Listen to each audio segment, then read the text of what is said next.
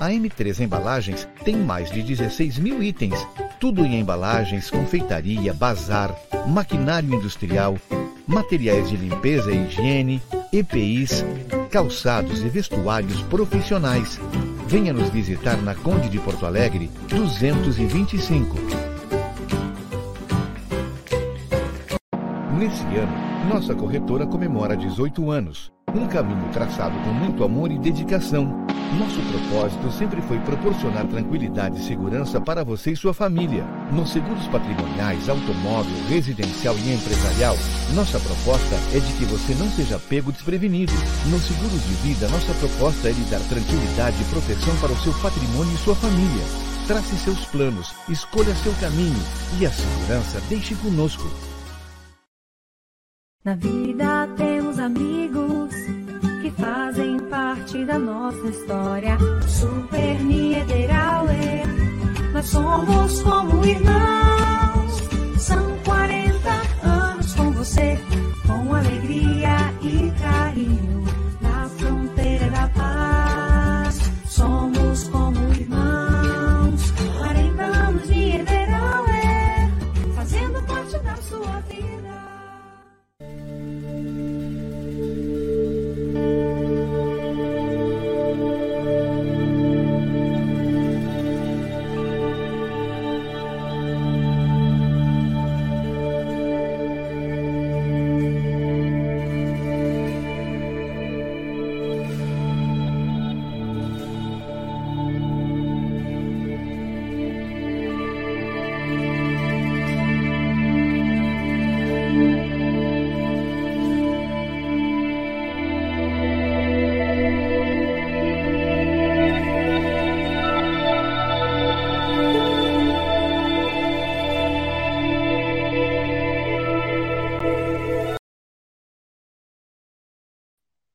Gente, tá tudo bem? Tá tudo certo? Noite fria de segunda-feira, muito fria em Santana do Livramento, na região sul toda, né? Chuva congelada, neve, mas o sem roteiro vai esquentar a noite de vocês. Ah, pai. Já já chega aí Murilo Alves, João Vitor Montoli, o nosso convidado já está aí nos bastidores, no camarim, né? O sem roteiro. Muito obrigado mais uma vez, inclusive pela disponibilidade. O assunto é muito sério. A gente antecipou na sexta-feira, inclusive, que o assunto tratado nessa segunda-feira era um assunto bastante sério e relevante. Então, nesse tempinho aqui, vocês aproveitem para já ir compartilhando. É, chama todo mundo aí, chama o vizinho, aquele que está ali olhando uh, o Jornal Nacional, para ele baixar o volume da TV e conectar aqui na nossa página da Lins Comunicação, no nosso canal no YouTube e também sintonizar na nossa rádio, a Lins Web Rádio no nosso aplicativo, certo? Oferecimento de magras, emagrecimento saudável para quem quer emagrecer sem perder saúde. Magras, www.magras.com.br. WhatsApp é o 3244-2185 ou pode ir direto na Avenida Mirante Tamandaré, 2541. A cervejaria Divisa, ela é a melhor porque ela é daqui. Super lançamento da Red Ale, já provou? É a cara do, a cara do inverno, essa cerveja da Divisa manda um WhatsApp no 999568269, arroba Cervejaria Divisa, no Instagram, no Facebook.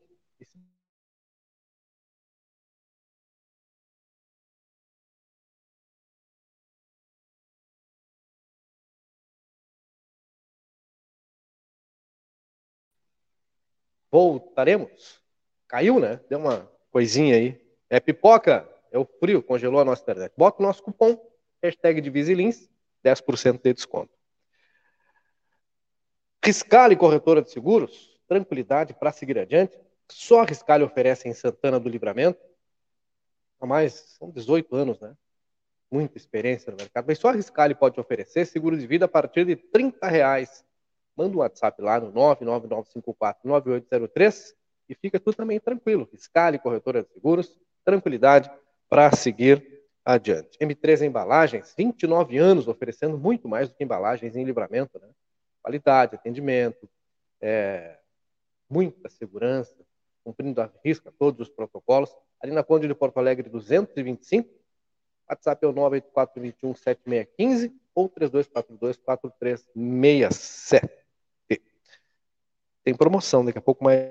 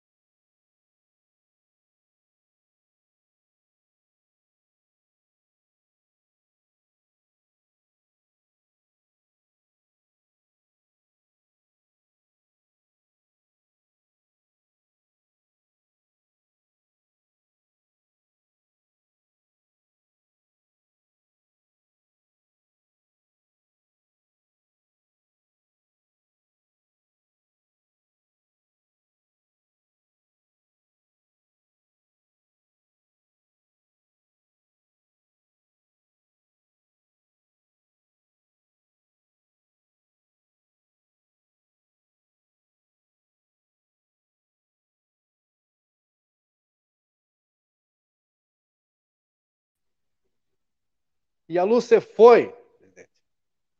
Aliás, tem que mandar um abraço para a turma da, da RGE hoje, porque hoje o que hoje o que caiu a luz, vou te dizer, né? É um negócio, não é provedor, gente. É energia elétrica. Hoje aqui na minha rua foram mais de 20 quedas de energia. Mais de 20 quedas de energia nesta segunda-feira. Impressionante. Glazer, entre em contato com a RGE. Sim, fiz isso duas vezes. E estou esperando até agora. Comprei um banquinho, inclusive, para esperar a turma dar resposta. Um abraço para o pessoal da RGE Sul aí. Alfa Mármore e Granito, dois endereços, num baita de um showroom ali na Brigadeiro Carabarro 446 e a fábrica na Sargento Pedroso, número 100, lá no Prado. Reiki Espaço Oro Santanense, para a turma que vai... Hoje, depois do Sem Roteiro, tem muita gente que vai precisar marcar uma hora amanhã lá no Reiki Espaço Oros para realinhar os chakras, né? Porque o bicho vai pegar, tô falando para você. Então aproveita e já anota o endereço da Reiki Espaço Oros, na Daltro Filho 812, ou manda um WhatsApp agora. Já deixa reservado uma hora agora, já marca lá. Então a turma vai, vai, vai se estressar, vai ter, vai ter vai precisar desestressar.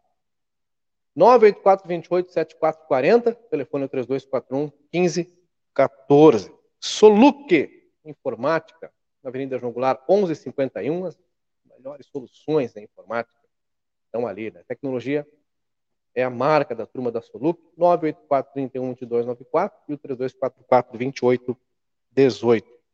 LRF, serviços de engenharia, projetos arquitetônicos, hidráulicos, hidrossanitários, é, ainda tem vistorias, faz a coisa certa, né? fazer, fazer aquela obra torta lá, procura um especialista, na Avenida Soares, número 82, WhatsApp é 99715-4500, e o Super, onde tu não gasta, só faz economia, tem oferta todo dia, Super Niederauer, Matriz na Avenida Almirante Tamandaré 314, a filial no Parque São José, na Jorge Souto Duarte 405, atacado com uma das maiores áreas cobertas da região. Como eu estava dizendo, é...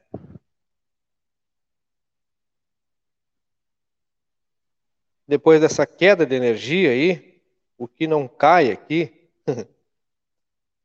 aliás, não só a queda de energia, vai cair de muita gente Vai cair buteado do bolso hoje, presidente.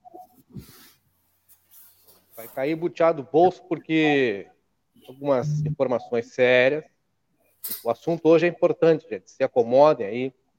Bota mais uma, uma de lenha na lareira, no fogão a lenha. Dá uma ajeitada aí no aquecedor, o que for, né? Porque o assunto é importante, porque algumas denúncias sérias vão ser encaminhadas ao Ministério Público Federal e também à Polícia Federal, e elas vão se tratar exatamente do que? Presidente da Câmara Municipal de Vereadores, Henrique Silveira. Muito boa noite. Boa noite fria para o senhor. Seja bem-vindo mais uma vez aqui à nossa casa. Boa noite, obrigado pela, pela oportunidade. É, bastante frio, bastante frio, mas é época, nossa região é assim mesmo. É, não adianta, não tem o que fazer, né? A gente fica pensando nessa turma aí que não tem uma casa muito obrigada, uma casa muito protegida, né? É, e tem, tem, gente que está sofrendo nessa noite aí, né, presidente? Nós, graças a Deus, nós ainda temos um, um, uma casa, um aconchego, né, um cobertor, um teto. E quem não tem, né? Hoje de manhã nós conversávamos na, na Câmara, aquele pessoal que, que dorme ali na, na praça, na frente da Santa Casa, como é que vai se virar hoje, presidente? É verdade. E aí, Alguém tem que dar a solução, né, presidente? Alguém tem que olhar para essa turma aí. Nós, o, o Murilo Alves estava fazendo, apurando uma informação hoje, inclusive, uma senhora que é, ela dormiu com a cama molhada nesse final de semana, choveu, além da chuva, o frio. E o pessoal foi lá e alcançou uma lona para ela, mas não, não, não, não, colocou a lona em cima da casa. Né? Fica difícil, né? Aí, aí, aí complica, né? Fica difícil, né? Imaginar que ela pudesse, ela, uma senhora com a sexagenária e ela fosse subir em cima da casa para colocar uma lona. Né? Aí tem coisas que a gente não consegue aplaudir, né? Tem toda a razão, é verdade. Presidente, o senhor traz algumas informações importantes das apurações que seguem sendo feitas, levantadas, e essas informações, elas poderão ser, se é que já não forem, encaminhadas ao Ministério Público Federal e também a Polícia Federal. E ela se trata exatamente do que, presidente? É, Kleiser, se trata do transporte coletivo municipal. Né? Mais uma aí, vez. É, mais uma vez. Aí a pergunta: o que é que o Ministério Público Federal tem a ver com o transporte coletivo municipal? Né? Então, o, o, o que tem a ver é um, é um simples fato: que algumas empresas que prestam serviço hoje do transporte coletivo municipal são as mesmas empresas né, que são objeto do laranja mecânica. E alguns fatos nos assustaram, né, e esses fatos nós temos que encaminhar para quem de direito tem que, que saber. E como está uma investigação em aberto, com alguns indiciamentos no Ministério Público Federal, né, nada mais correto que tornar público para o Ministério Público Federal o que nós conseguimos apurar da documentação. E são é, é uma questão bem delicada, muito complicada. Agora, no, no decorrer do, do programa, nós vamos conversando, que são conversas do grupo de WhatsApp do Comute, que é o Conselho Municipal de Trânsito, que é quem delibera, quem examina e emite um parecer técnico a respeito dos aumentos de tarifa.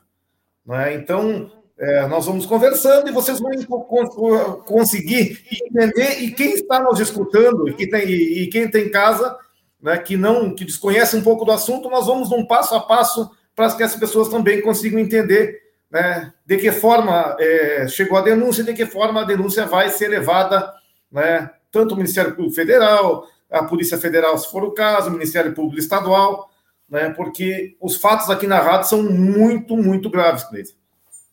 Eu acredito. Murilo, tá tudo bem? Chegou chegando com frio? Tá frio aí, Murilo? Tudo certo. Boa noite, Cleiser. Boa noite, presidente. Boa noite a todo mundo que nos acompanha. Olha, tá muito frio. Agora a gente tava numa operação aqui em casa. O gato que já, já mora aqui dentro de casa, a gente colocou o cachorro agora pro lado do fogão ali, porque tava de rengue a Cusco, né? Antes que ele ficasse rengo, a gente trouxe ele pro lado do fogão a lenha aqui, para ele ter um pouquinho mais de conforto e passar essa noite aí. Mas tá, tá complicada a coisa. Coitado. Presidente, o senhor fala de conversas de grupos do WhatsApp, e são conversas que, se lhe causam estranheza, lhe causam preocupação, são conversas que a gente pode colocar, entre aspas, como suspeitas, e em que grau essas conversas chegam a ser suspeitas? O que, que lhe faz parecer estar sob suspeição nessas conversas? Ou que consequências essas conversas têm não, transporte é, coletivo em livramento. É, Kleiser, é que um, um dos passos para que tenha ou que seja feito o decreto municipal é a obrigatoriedade de passar todo o cálculo tarifário pelo crivo do Comute. O Comute é o Conselho Municipal de Trânsito e ele é composto por diversas entidades. Né? E Nesse conselho é onde é emitido um parecer técnico a respeito do aumento das passagens e realizada em reunião uma votação né, para ver o que é que o Comute decide, se aprova o cálculo tarifário do aumento da passagem ou se não aprova.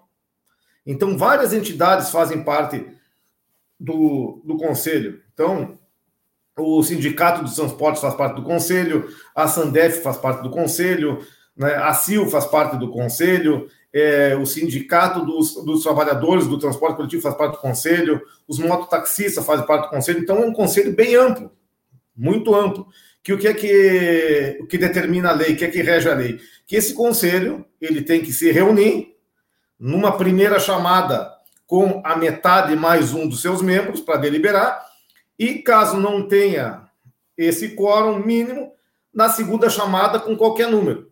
Né? Isso aí é lei. Isso aqui tem que ser cumprido. Né?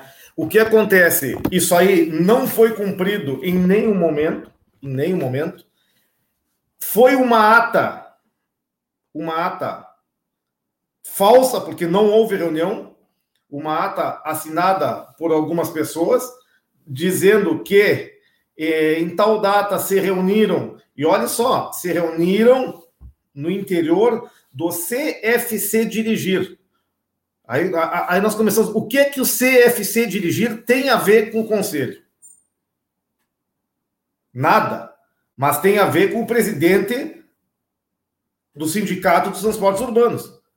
O presidente do Sindicato de Transportes Urbanos, ele é proprietário do CFC dirigir. Então, a reunião que diz que teve, que na, na verdade não, não houve, ainda é dita na ata que foi no interior do CFC dirigir.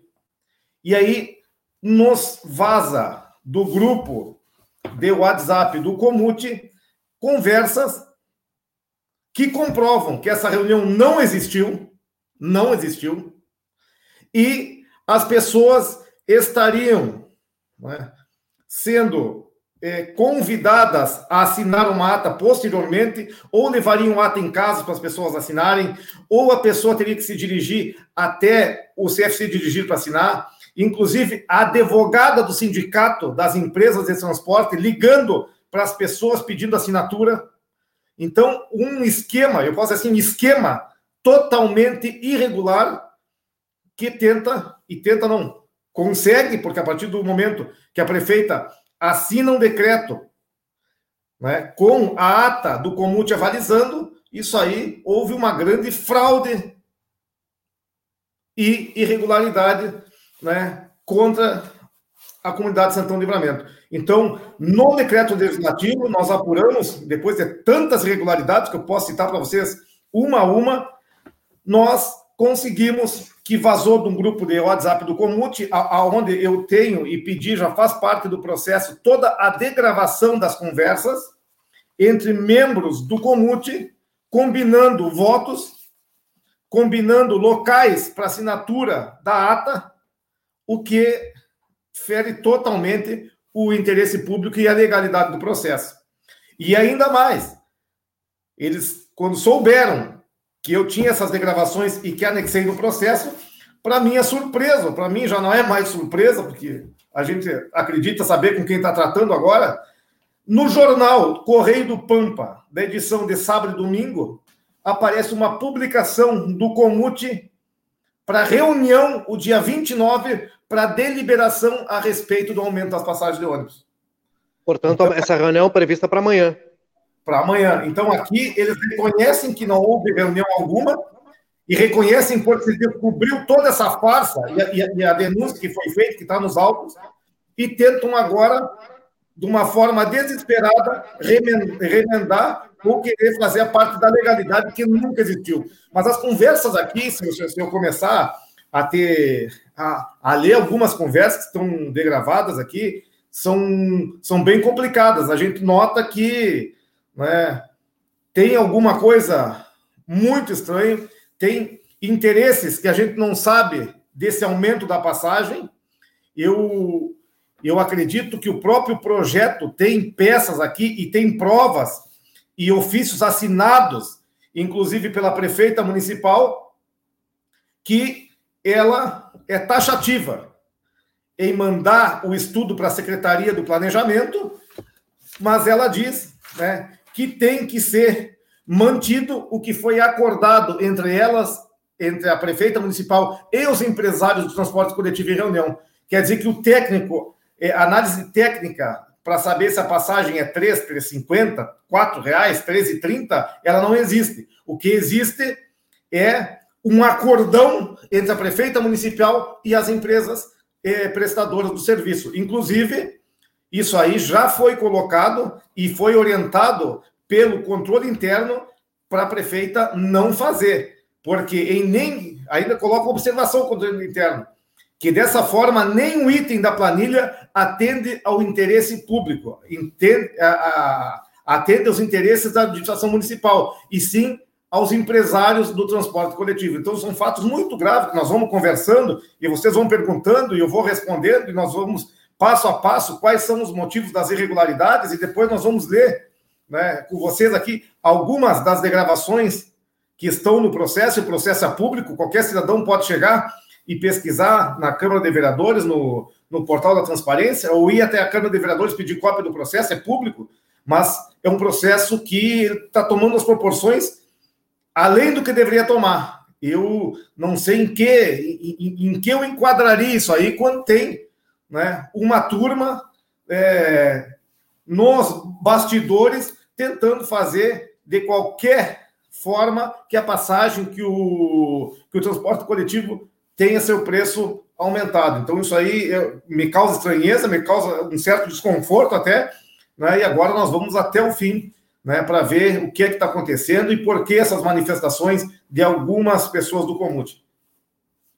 Quando só fala em manifestações de algumas pessoas do Comute, quem são essas pessoas, presidente? Quem Olha, são que... essas pessoas do Comute?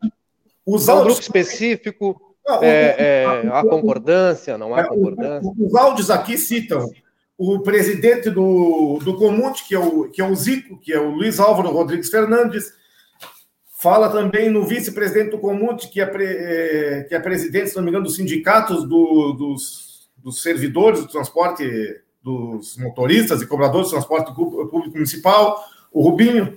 É, nós temos aqui quem se manifestou também na conversa, que diz não ser mais representante, foi a Silna Lamper, que representava a Sandef, né? Nós temos é, a, a, alguns áudios aqui também do representante da CIL, Renato. Então, é citada a advogada do, do sindicato, a doutora Marjana. Então, são alguns personagens aqui que, que aparecem nessas conversas, né? e o teor das conversas eu considero que não são nada éticos e nada agradáveis. Eu acho que seria dispensável fazer esse tipo de comentário em grupo de WhatsApp para ver onde é que votariam, por que votariam, uma advogada do próprio sindicato, que não teria nada a ver com, o Comute, ligando para as pessoas para levar ata, para assinarem, envolve nome de servidores do CFC dirigido, também fazem parte do Comute, como é o caso do, do rapaz aqui, que de nome Eric. Então, são figuras que a gente conhece, são pessoas que a gente conhece, né, e que lamenta, lamenta profundamente, né, estar envolvida de alguma forma nessa situação. O, não sei se o Murilo já quer fazer alguma pergunta, mas é, o que está aparecendo para a gente no primeiro momento, presidente, é que há uma rede aí, né?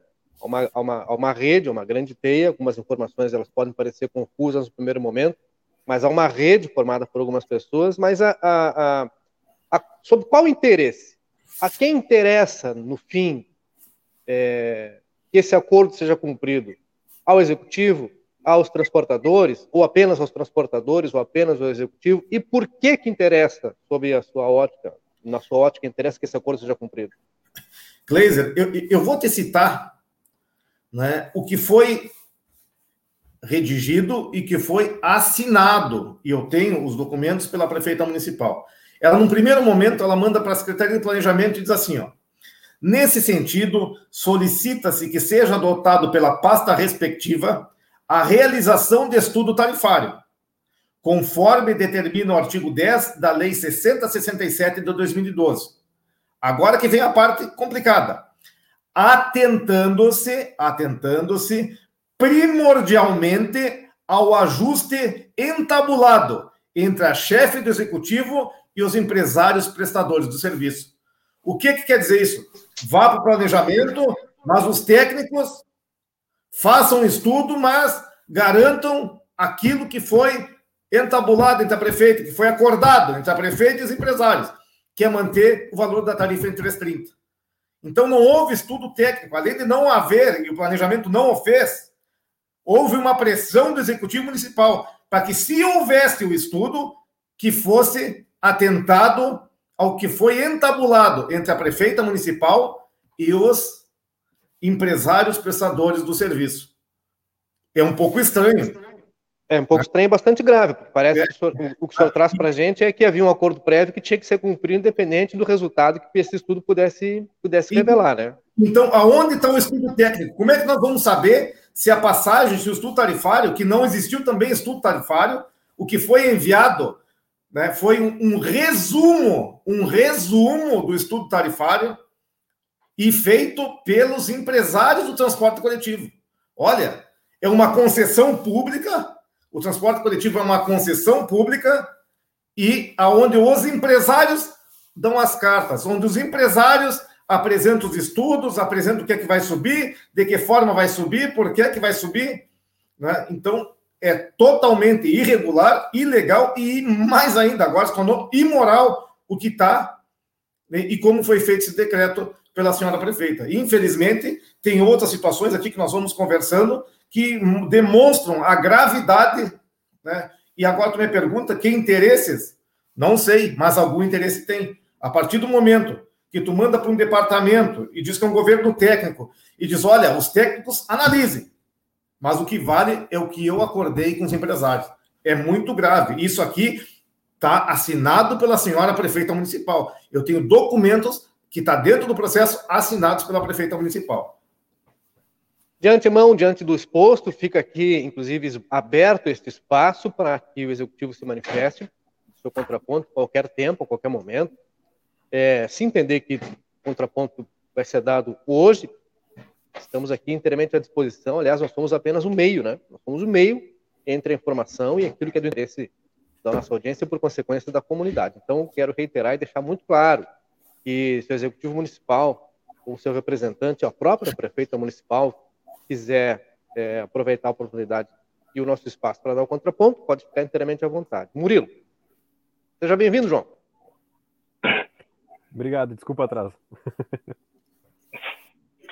É, presidente, a, a, pergunta que eu trago é a respeito de todo esse processo, as conversas. Houve, em algum momento, foi citada uma contrapartida é, justificando esse aumento? ou seja, uma renovação da frota, um, uma melhora no, no, no, serviço oferecido?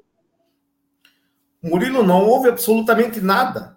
Até porque o cálculo tarifário, o resumo, não é um cálculo, volto a repetir o que está documentado, é um resumo do cálculo tarifário, ele sequer tem alguma assinatura de responsável técnico, tem alguma metodologia que foi seguida para chegar aos valores que chegaram. Pelo contrário, pelo contrário, foi feita em cima da perna, foi feita nas coxas, como você diz, porque vários itens aqui preenchidos num, num tipo de uma planilha Excel com os dados totalmente incorretos.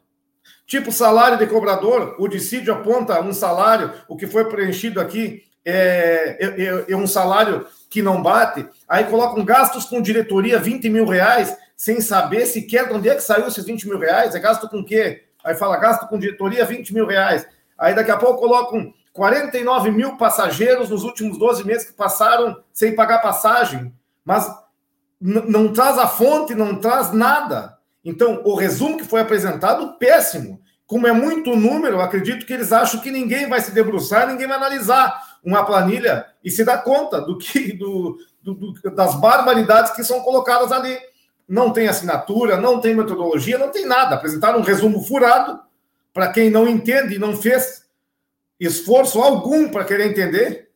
Porque eu acredito que se eu passar para vocês o resumo tarifário e os documentos que foram acostados, vocês comparando uma coisa com a outra, vocês vão se dar conta que não bate, que não fecham os números. Né? Então, é um decreto que, que foi feito porque é, tinha algum interesse em ser feito, vocês entendem? Tem, teria algum interesse em ser feito, não tenho dúvida disso aí. Isso não tenho é, nenhuma dúvida, né? Porque tanta irregularidade assim não pode passar por uma procuradoria de uma prefeitura e que não seja apontado, anotado. Tem que ter alguma assessoria jurídica para analisar essa situação. Então, são técnicos que se amontoam dentro dos departamentos e não se debruçam numa situação importante como é um passo a passo para a confecção de um decreto que muda com a vida de muita gente, porque 30 centavos, é, talvez para alguns não faça diferença, mas para muita gente faz a diferença. Fala que são denúncias graves, né? E passo a passo vai trazendo novas informações. O que mais tem de tão grave nessas, nessas conversas, nesses áudios, presidente, que o senhor é, reuniu? Já lhe pergunto de antemão, esse material já foi entregue, será entregue ao Ministério Público Federal, Estadual, à Polícia Federal? Já foi é. encaminhado? É, vai ser entregue, porque é, vocês viram que existe uma, uma investigação, né, que não é de agora e saiu há poucos dias, é, alguns indiciamentos da chamada Operação Laranja Mecânica, onde algumas empresas e alguns empresários estão também no transporte coletivo. Então, nós temos obrigação né, de, quando surgem fatos graves como esses aqui, de grupos fechados de WhatsApp combinando né, é, entre empresas, entre representantes de, de, de, grupos, de como é que eu vou te dizer, de é, entidades organizadas da nossa, da nossa sociedade, alguma coisa tem errado. E vou te dizer assim, ó, vou te passar algum áudio, como tem o do, do presidente aqui, ó. Boa tarde, pessoal. É aqui novamente eu. A ata tá lá com o Eric. Para quem não conhece, Eric é um, eu acho que é gerente aqui do CFC Dirigir, funcionário do presidente do STU, nomeado como é, representante do STU. Diz assim: quem quiser passar lá para assinar, não tem problema. Eu já telefonei para o Antônio, e o Antônio disse que vai passar amanhã de manhã lá para assinar a ata. Eu, amanhã de manhã, também vou estar lá, tá, pessoal? Nós temos que decidir isso daí uma vez. Abraço a todos. Né? E aqui, vamos aqui para outra aqui, ó. É... Outros áudios. Bom dia, grupo. Aqui é a Silna. Quando foi eleita a nova diretoria, eu já não estava participando mais. Na verdade, eu estou aqui com o grupo, nunca saí do grupo, mas não me considero mais sendo do conselho. E votou e assinou. E a Sandef tem muita dificuldade de ter representação. Em vários outros conselhos, inclusive com o da saúde, nós temos dificuldade de ter gente para participar. Ninguém quer saber de nada de conselho. Eu sei que é importante, mas eu me senti sempre, no todo o período que estive participando desse conselho, que eu acho muito importante do trânsito, essa abordagem do transporte urbano, é uma coisa que eu não participo muito, não tenho muito conhecimento. E agora, a doutora Marjana, para quem não sabe, a doutora Marjana é a, advogada do Sindicato dos Transportadores de, do Transporte Coletivo, do STU, a Marjana falou comigo para que eu votasse. Vocês veem a gravidade aonde pessoas, procuradores, advogados do sindicato procuram membros do conselho para que votem. Não em reunião, em casa, levando ata, trazendo ata, fazendo as pessoas se dirigirem, e continuo. Eu até posso assinar, mas eu vou assinar. Eu quero saber se está faltando assinatura. Se não está faltando, acho que não tem por que eu assinar. Mas se vocês não me desligarem e estão precisando da assinatura, eu posso assinar sem problema nenhum. Estou vendo aí que vocês estão por dentro do assunto e estão dispostos a concordar, enfim, é isso aí. Então, se estiverem precisando de mais uma assinatura, não tem problema mas em princípio não estou me considerando mais. E se não foi feito o pedido de desligamento, eu faço nessa oportunidade. Então, pessoas que dizem que não têm conhecimento algum, emitir um parecer técnico. Então, tu te imagina, as pessoas dizem que não têm conhecimento algum do que está sendo tratado, como é que vão fazer um parecer técnico e assinar? a pedido da advogada do sindicato. Então, o sindicato está controlando o conselho, o sindicato se reúne a portas fechadas com a prefeita, então é algo grave e algo que a gente não consegue entender que interesse e que sindicato que manda tanto, que decide o transporte coletivo na nossa cidade. E, e, como, como essa situação chegou à Câmara? Foi denúncia? É, como é, essas informações chegaram? Essa situação, elas chegaram à Câmara porque uma dos membros do Comute não aceitou essa situação.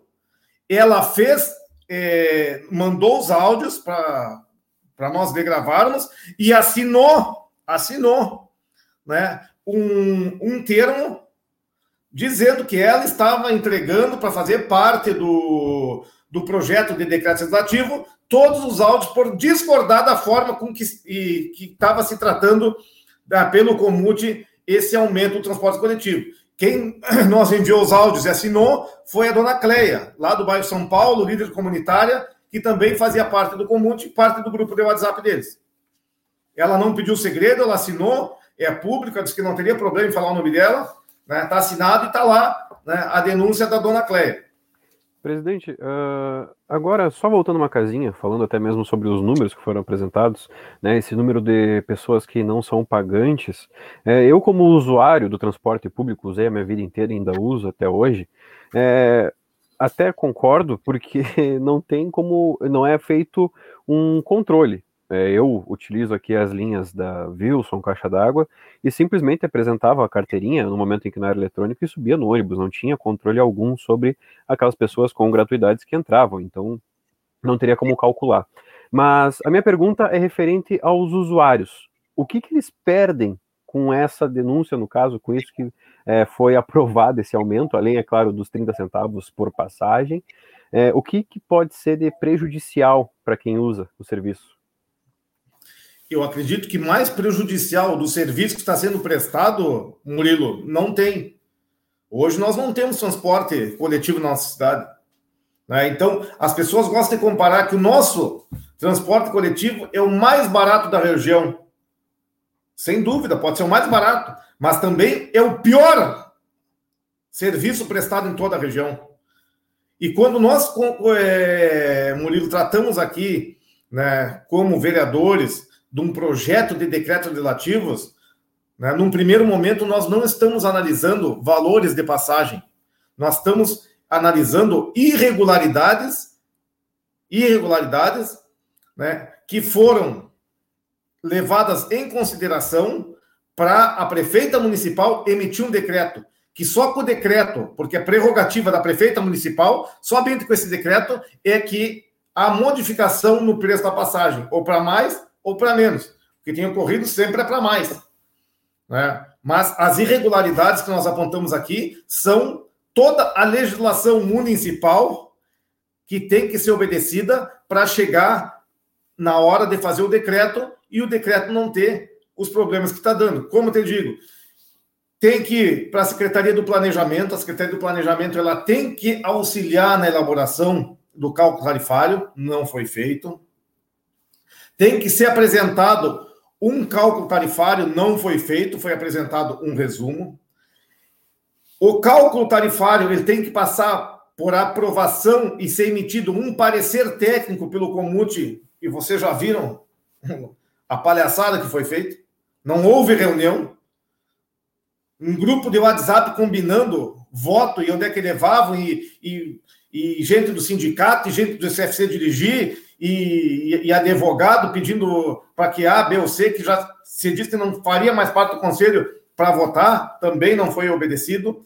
Teria que ter sido, pelo artigo 2 do decreto, né, a partir da publicação, a documentação deveria estar na Secretaria Municipal de Planejamento, não ocorreu. Eu fui lá e saí de lá com uma certidão da secretária municipal de planejamento dizendo que a documentação não estava lá.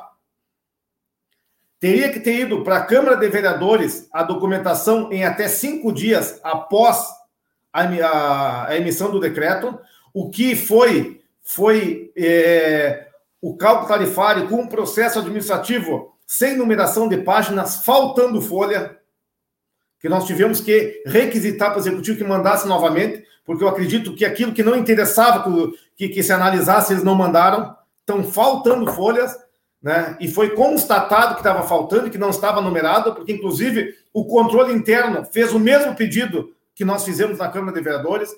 Então, eu não sei e não consigo entender aonde esse pessoal quer chegar com esse aumento e da forma que está acontecendo. Por que, que chamam os empresários, se encerram com o empresário, dizem que fazem acordo com os empresários, e eu não vejo ter essa mesma consideração com a comunidade santanense? Por que, que não fizeram uma audiência pública para que os usuários do transporte coletivo pudessem dar essa contribuição? Bom, nós queremos pagar o 13,30, queremos pagar o 13,50, mas nós queremos um ônibus com a mínima né, qualidade para que rode, para que a gente chegue no, no serviço na hora de iniciar o trabalho, de não ficar na metade do caminho, de que quando chover a gente não se molhe dentro do ônibus, que chove mais dentro do ônibus que lá fora, da gente chegar inteiro, porque quando tem ônibus que perde os freios, dá no meio do terminal de ônibus lá e fica tudo por isso mesmo. Né? Então a comunidade não foi ouvida. Né? E quando aparece tanta irregularidade, bom, alguma coisa está errada. E essa, essa alguma coisa que está errado, essas algumas coisas que estão erradas que o senhor traz agora, presidente, o senhor é, publiciza, inclusive citando alguns nomes, Quero reiterar mais uma vez que o espaço ao contraponto ele continua aberto aqui, seja para alguém que foi citado, para a Secretaria Municipal do Planejamento, para o Executivo, a própria prefeita, alguém da sua assessoria, o espaço está inteiramente aberto. Diante desse, diante de, perdão, presidente, desculpa. É. O, o, o que eu quero dizer para vocês e quero dizer para a comunidade é tudo o que eu falei, tudo que eu falei, tudo que eu falo, todos os nomes que foram citados aqui, eu tenho como comprovar. E se alguém fizer o, o, o contraponto, né, e disser que eu estou faltando com a verdade, eu gostaria que apresentasse também a documentação.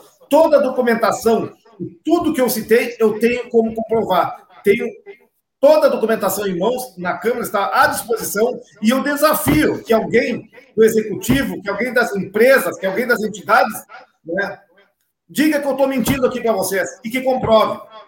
Né? Eu faço uma clareação, vamos frente a frente aí na se nós eu e quem quiser do executivo, das empresas, né? porque eu tenho como comprovar o que estou falando.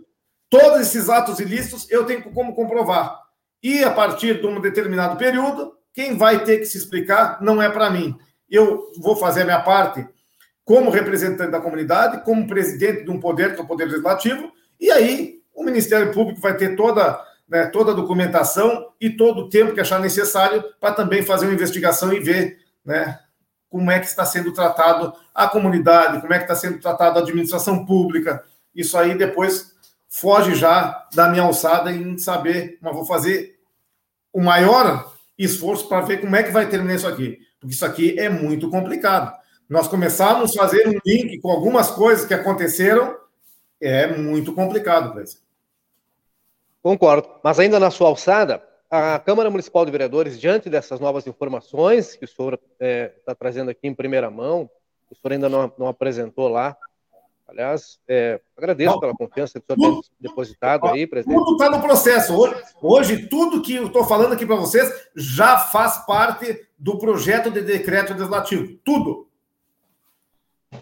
A Câmara Municipal, diante disso, é, é, de alguma maneira, pode derrubar esse decreto ainda essa semana e fazer o valor da passagem voltar ao valor anterior dos 13,30, presidente? E mais, se isso é possível, a Câmara pode abrir uma nova comissão parlamentar de inquérito diante dessas irregularidades? Olha, o que eu posso te garantir é que o projeto de decreto legislativo ele está aguardando um parecer do procurador da casa, que deve ser emitido entre amanhã e quarta-feira, e Todos têm acesso e as provas estão todas no projeto de decreto legislativo. Isso aqui não é briga entre o presidente da Câmara com o prefeito, não é nada disso aí. É, eu, eu, eu estou colocando um fato que é grave. Se fosse com, foi com a prefeita, como foi com o prefeito Ico, que era do meu partido, e eu entrei no primeiro decreto contra o prefeito Ico. Vocês lembram? Eu entrei com um, decreto, um projeto de decreto legislativo em 2020 que não não, não avançou porque veio o recesso parlamentar e virou o ano que acabou eh, caindo para a prefeita Antaroco. Então, isso aqui não depende de partido, oposição partidária, isso aqui, né, por justiça e por discricionalidade do poder legislativo, tem que ser analisado. Nós é que fazemos as leis, nós é que aprovamos as leis, e nós não podemos compactuar com tamanha barbaridade que aconteceu nesse decreto. É muita irregularidade, Cleiton, é muita irregularidade. E paralelo a isso, né, eu entrei com uma cautelar no Tribunal de Contas do Estado, aonde o conselheiro, doutor Algir, enviou para o controle interno que fosse apurado em caráter prioritário, que fosse levantado alguns documentos para enviar para ele analisar a cautelar. Então, nós estamos com a Câmara de Vereadores e com o Tribunal de Contas. E aí eu volto à pergunta do senhor: é possível que esse valor é, seja é, modificado num, num, espaço curto de tempo? Essa, na verdade, a pergunta aí, passo a pergunta do usuário do transporte coletivo. Eu, assim, é, eu não sou usuário do transporte coletivo, é, mas não tenho o menor problema em utilizar, mas sei das deficiências que o transporte tem, por óbvio, por força da produção. Mas faço a pergunta do usuário: é possível que esse valor seja reduzido, pelo menos temporariamente, até que se esclareça essa situação, presidente? É, Kleiser, se for votado e aprovado o projeto de decreto legislativo, a partir da publicação desse decreto legislativo, é sustado o, o decreto à prefeita. Então, a passagem volta aos três reais, ela volta ao valor anterior. Né? Aí tem ameaça dos empresários que vão colocar o ônibus na frente da Câmara de Vereadores, que vão parar com o serviço. Bom, é, se eles vão fazer isso aí, aí nós temos uma prefeita, que é discricionário dela, de fazer com que um serviço essencial volte a trabalhar. Então, que ela já prepare um liminar, já deixa uma, uma liminar prontinha no, no forno, que se as empresas pararem, a justiça faça com que as empresas voltem a trabalhar. O que não pode é prejudicar toda uma comunidade por interesse de poucos. Isso aí eu não vou aceitar. E aí, o senhor, o senhor. Desculpa, João, só para concluir, não, perdão por te interromper. Mas diante da, da, seriedade da situação e da gravidade dos fatos, dos fatos trazidos, é, o senhor pretende, em algum momento, não sei se o senhor já não fez isso, conversar é, com a prefeita sobre essa situação para tentar chegar a uma, uma solução? Eu conversei com a prefeita quando fiz o primeiro projeto de decreto. E a prefeita ela se convence que todas essas barbaridades que ela faz está certo. Então ela, ela, é, é, ela se convence com o erro dela. Já fui, procurei a prefeita e disse: prefeita, não é assim, a senhora está equivocada. E eu falei, e, e, e posso, pode pedir o contraponto da prefeita. No primeiro decreto, fui, conversei, mostrei item por item. Eu acreditava que num segundo decreto eles tivessem aprendido como é que você faz. Mas, pelo jeito, o amadorismo impera no Palácio Moisés Viano. Eles não conseguem fazer um decreto de reajuste de passagem, Cleiton. Tu te imagina a diminuição da cidade inteira. Não sai um decreto, o segundo decreto que fazem. Esse aqui está mais errado que o primeiro, está pior que o primeiro. É, é, a gente não entende. Presidente, eu desde que eu me conheço por gente, eu sei que Livramento tem quatro empresas, né? Quatro empresas de ônibus aqui que fazem esse serviço. É, existe alguma forma, talvez, é, com o decorrer desse, dessa denúncia, enfim, é, que possa o legislativo é, não, digamos, forçar o executivo a fazer uma licitação, porque é, desde, acho que há muito tempo, se não me engano, desde 1980, década de 80 ou 90, são as mesmas quatro empresas que prestam serviço aqui em Livramento, né? Na verdade, Murilo, nós não podemos forçar. Isso é um ato discricionário do executivo municipal. Então, a última licitação foi em 1990. Né? As empresas elas estão trabalhando sem contrato. É outro fato que eu pedi um parecer da Procuradoria pelo seguinte: as empresas estando sem contrato, qual é o reajuste máximo que podem receber?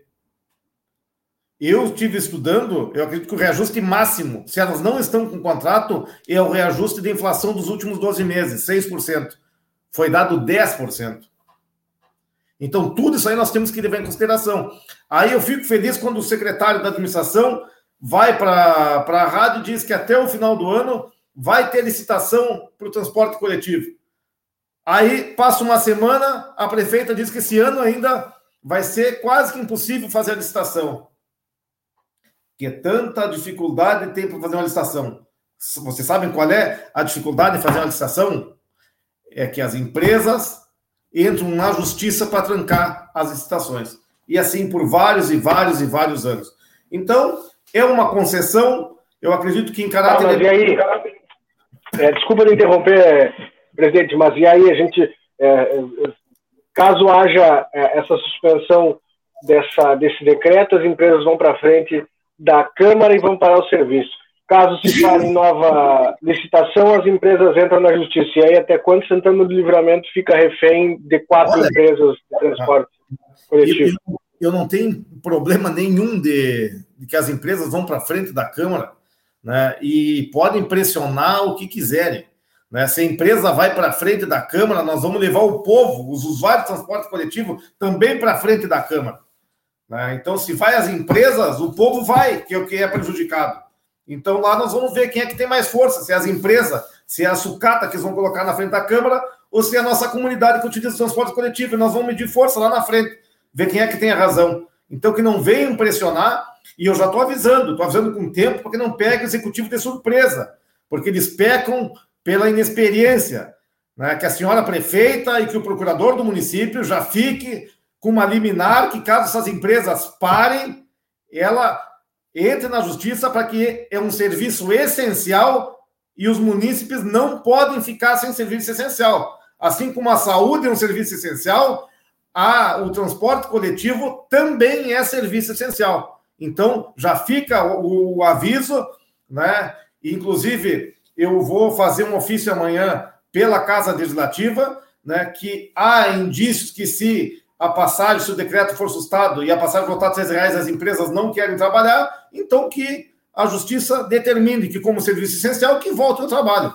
E a prefeita tem e, todo, tem toda é, a prerrogativa e tem a caneta na mão para que, se essas empresas que não querem trabalhar aqui com essas sucatas, que e não são todas, mas a maioria das empresas que não querem trabalhar com esses ônibus que colocam à disposição, eu acredito que tem empresa de fora que vem aqui com ônibus melhor e faça um serviço de excelência aqui em Santana do Livramento. Mas aí é que está. A minha pergunta é, é, referente a isso. Né? Nesse cenário que o senhor descreveu, as empresas dão as cartas e decidem, e, e, e o legislativo e o executivo ficam de mãos atadas, não tem nada que possa ser feito é, para que essa situação seja mudada? O, o, executivo não fica de mãos amarradas. Né? O executivo ele fica de portas fechadas, que é diferente de mãos amarradas. Porque a partir do momento que o executivo né, tem uma reunião onde só os empresários são ouvidos, onde se encerram numa sala e ali fica decidido qual é o valor do transporte coletivo, qual é o valor da tarifa, então o executivo não fica de mãos amarradas, ele fica de porta fechada com os empresários decidindo o futuro do transporte coletivo, que é diferente. E o povo, mais uma vez, de bobo, sem participar e sem dar sua opinião. É isso aí que nós lamentamos. Além de estar todo errado a documentação, a premissão do decreto, né, eu acredito que, por outro lado, também houve uma falta de respeito e consideração com aqueles que utilizam diariamente o transporte coletivo. Presidente, deixa eu fazer aqui, às vezes, do advogado do coisa ruim, do advogado aquele que não se cita o um nome, mas é, o senhor fala dessa negociação que houve nesta, nesta gestão, né? Se deu assim, como o senhor diz, a portas fechadas, com empresários, etc. e tal. A Operação Laranja Mecânica não é nova, já teve alguns desdobramentos, inclusive teve algumas prisões, né? Enfim. É, teve indiciamentos recentes agora, né? ainda já 2021. Mas eu lhe pergunto, essas negociações, como é que elas eram na gestão passada, antes dessa nova gestão? Era um outro modelo de negociação? Como é que era? O que, o que o senhor sabia das negociações anteriores? Também houve, estamos falando, são quatro anos e meio, né? É, também houve lá um reajuste. Não lembro o período, não lembro o valor, mas a gente, eu lembro que houve. Como é que, o que o senhor lembra da negociação? De, de que que tu diz? Que negociação de da, quê? Da, gestão passada, do ajuste é, da tarifa. Do transporte coletivo para o ajuste da tarifa? É, é. Em nenhum momento eu, eu, eu, eu, tive em mãos algum documento do executivo dizendo que foi entabulado em reunião é, acerto de passagem. Em nenhum momento. Né? O que houve foi a apresentação de um cálculo tarifário e o outro cálculo da gestão anterior tinha um responsável técnico pela análise tarifária, um engenheiro de trânsito, né? tinha, é, como é que eu vou te dizer, é, era mais completo, tinha uma metodologia que esse não teve, mas também teve sérios e, e, e vários erros né, que fizeram com que o legislativo fizesse um decreto é, legislativo e sustasse. Isso aí começou lá no prefeito Ico. E eu fazia parte do governo do prefeito Ico, e por fazer parte eu não vou compactuar com o que estava errado. E lá em 2020 foi feito o decreto legislativo. E fui eu o autor do pedido do decreto legislativo. E conversei três, quatro vezes com o prefeito Ico antes de fazer o decreto. Dizendo, prefeito, né, revoga o decreto, faça o decreto novamente, faça acompanhando passo a passo, faça seguindo a legislação que determina como é que se faz o decreto. O prefeito também achou que estava certo, como a prefeita agora acha que está. Bom, Fomos obrigados a entrar com um projeto de decreto legislativo, houve votação, foi aprovado por unanimidade o decreto legislativo e foi sustado. O, eu, lembro o... que na, eu lembro que na gestão do ex-prefeito Glauber, chegou a haver uma suspensão né, é, de uma empresa, retirada de uma empresa, a empresa foi à justiça, conseguiu retomar o serviço. Então a gente não está falando de uma situação nova, né? a gente não está falando de um problema novo e também não se está tratando aqui de uma força nova, não é uma força nova, uma força que já tem um, um certo tempo. O que, que o senhor conseguiu traduzir nessa negociação? Que força é essa, presidente? O que, que o senhor entende que está acontecendo? Qual é o pensamento é, possível de se ter agora? O senhor já conseguiu entender o que está acontecendo? Por que, que as coisas têm acontecido assim? Por que, que não se consegue sair dessa, desse imbróglio que a cada novidade. Eu, eu, eu tenho certeza, Cleise, que a partir do momento que for feita a licitação do transporte coletivo municipal, isso aí termina. Porque aí nós vamos cobrar. Olha, vai ter que ter ônibus com acessibilidade, o ônibus vai ter que ter, ou não vai ter que ter o ar-condicionado, vai ter que ter ano, vai ter que ter condições mínimas para trafegar. Né? Bom, aí eu acredito que tendo um ônibus em condições, a comunidade também não vai ser contra a pagar um, um valor a mais na passagem. Mas hoje, como está, é muito complicado. A, a prestação do serviço, né, ela não condiz com os R$ reais ou com R$ 13,30. É muito precária. Né? Então, são empresas emprestando ônibus. Hoje eu estava vendo, e a gente que. Eu me criei lá no Armor, eu cansei. O, a linha do Armor era do Ferrão. Bom, depois que saiu o Ferrão, a linha do Armor sempre foi da Voucher. Hoje a gente vê a Sossal fazendo uh, o Armor, a Sossal fazendo São Paulo, a Sossal fazendo o Povinho, né? Então elas se emprestam, parece que tudo isso aí é uma coisa só. Um empresta ônibus para outro, um acoberta ao outro, um vai e, uh, e, e, e, puxa é, um voto para que seja aumentado, as empresas é, elas se combinam entre si, e é isso aí, e é isso aí que algumas empresas fazem né, que nós queremos fazer o link com aquela denúncia do escolar. Porque são as mesmas. Se vocês pegarem. Né, o senhor acha que tem relação com aquela denúncia, por exemplo? Senhor acredita que possa, possa haver a possibilidade olha, de delincar essa situação com aquela que desencadeou a laranja mecânica? Se eu estou levando para o Ministério Público Federal é porque eu acredito. Agora, quem, quem, quem vai investigar a fundo e quem vai ver se vai ter ligação ou não é o Ministério Público Federal. Eu tenho que fazer a minha parte. Vou entregar toda a documentação que eu tenho, né? vou conversar, né, seja com o procurador, é, com o promotor federal, vou explicar por que estou levando essa documentação e se ele achar necessário, né, e se achar que deve prosseguir com a investigação, vai prosseguir. Se achar que não tem nada a ver, tudo bem. Né? Mas que vai ser levado né, toda a documentação, sem dúvida alguma que vai. O senhor acredita numa reformulação do COMUT, do Conselho Municipal? a partir desse, desses fatos também? Senhor, ou mais do que acreditar, o senhor acha que é necessário que haja uma reformulação do Comut? Eu, eu considero que tem que haver uma reformulação, Kleiser, em todos os conselhos. Os conselhos, eles têm que serem mais participativos, porque os conselhos, eles deliberam. Então, eles têm que ter uma representação da comunidade, das entidades, né? E o que a gente vê é que se tu vai numa reunião do conselho, e tem 16 entidades que, que compõem o conselho, a reunião vai quatro, vai cinco, vai seis. Então, nós temos que ver quem realmente quer participar dos conselhos. As entidades têm que colocar pessoas que participem e que sejam comprometidas, porque muitas decisões né, que o conselho toma implica na vida do cidadão, implica na sociedade do qual eles estão inseridos. Então, o conselho, os conselhos têm que ser levados a sério. E para ser levado a sério, os participantes, aqueles que são indicados, têm que ser pessoas comprometidas. Que mais então grave tem aí nessas conversas, presidente, nesses documentos que o senhor trouxe aí? Porque a gente sabe que o senhor tem uma pilha com documentos aí e o que tem de grave não é pouco, né? Muita coisa chamou a sua atenção e se o senhor puder, evidentemente, não sei se o senhor pode apresentar para tudo aqui, óbvio, né? Algumas questões que interessam, mas o que mais de tão grave ele chamou a atenção aí? É. Cleisa, que eu, uh, o que eu acredito que, que, que além de toda a, a, a, documentação que foi falha, né, é, as conversas de, de WhatsApp, né, é, são complicadas, né? Ah, umas chegam a ter uma falta de respeito até com os órgãos de transporte coletivo. E eu vou colocar um áudio aqui diz assim, ó, bom dia, Zico, tudo bem? Zico, assim, ó, eu não estou preocupado com isso. O que, que era com isso, né? De da comunidade está falando a respeito da reunião aqui dos WhatsApp. Eu não estou preocupado com isso. Faz parte criticar. Quem está criticando? Aí colocou o Neneco. O Neneco, para quem não sabe, quem sou eu. O Neneco, segundo eu sei, que está fazendo de novo aí. Tempestade em copo d'água. Mas é simples. Banquem no transporte coletivo. Se não quer pagar o transporte coletivo, vai andar a pé ou de Uber. Outra coisa, táxi alguma coisa assim. É bem simples. Só que o transporte coletivo tem um custo. E do jeito que estava, não estava dando para pagar. É bem simples a coisa. Então, é, a, a, gente vê nessas conversas né, uma relação muito próxima dos sindicatos, né, do sindicato do transporte com o sindicato dos funcionários, né? Inclusive aqui eles, eles se dirigem né, à Câmara de Vereadores. Eu vou. É... Deixa eu ver aqui, ó. Olha aqui.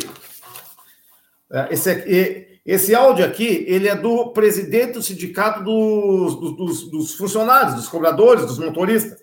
Assim, acabei de ter informação aqui, pessoal. O João Pedro teve aqui, o João Pedro, ele é presidente do STU e proprietário da Social e do, e do CFC Dirigir. O João Pedro teve aqui agora e me explicou.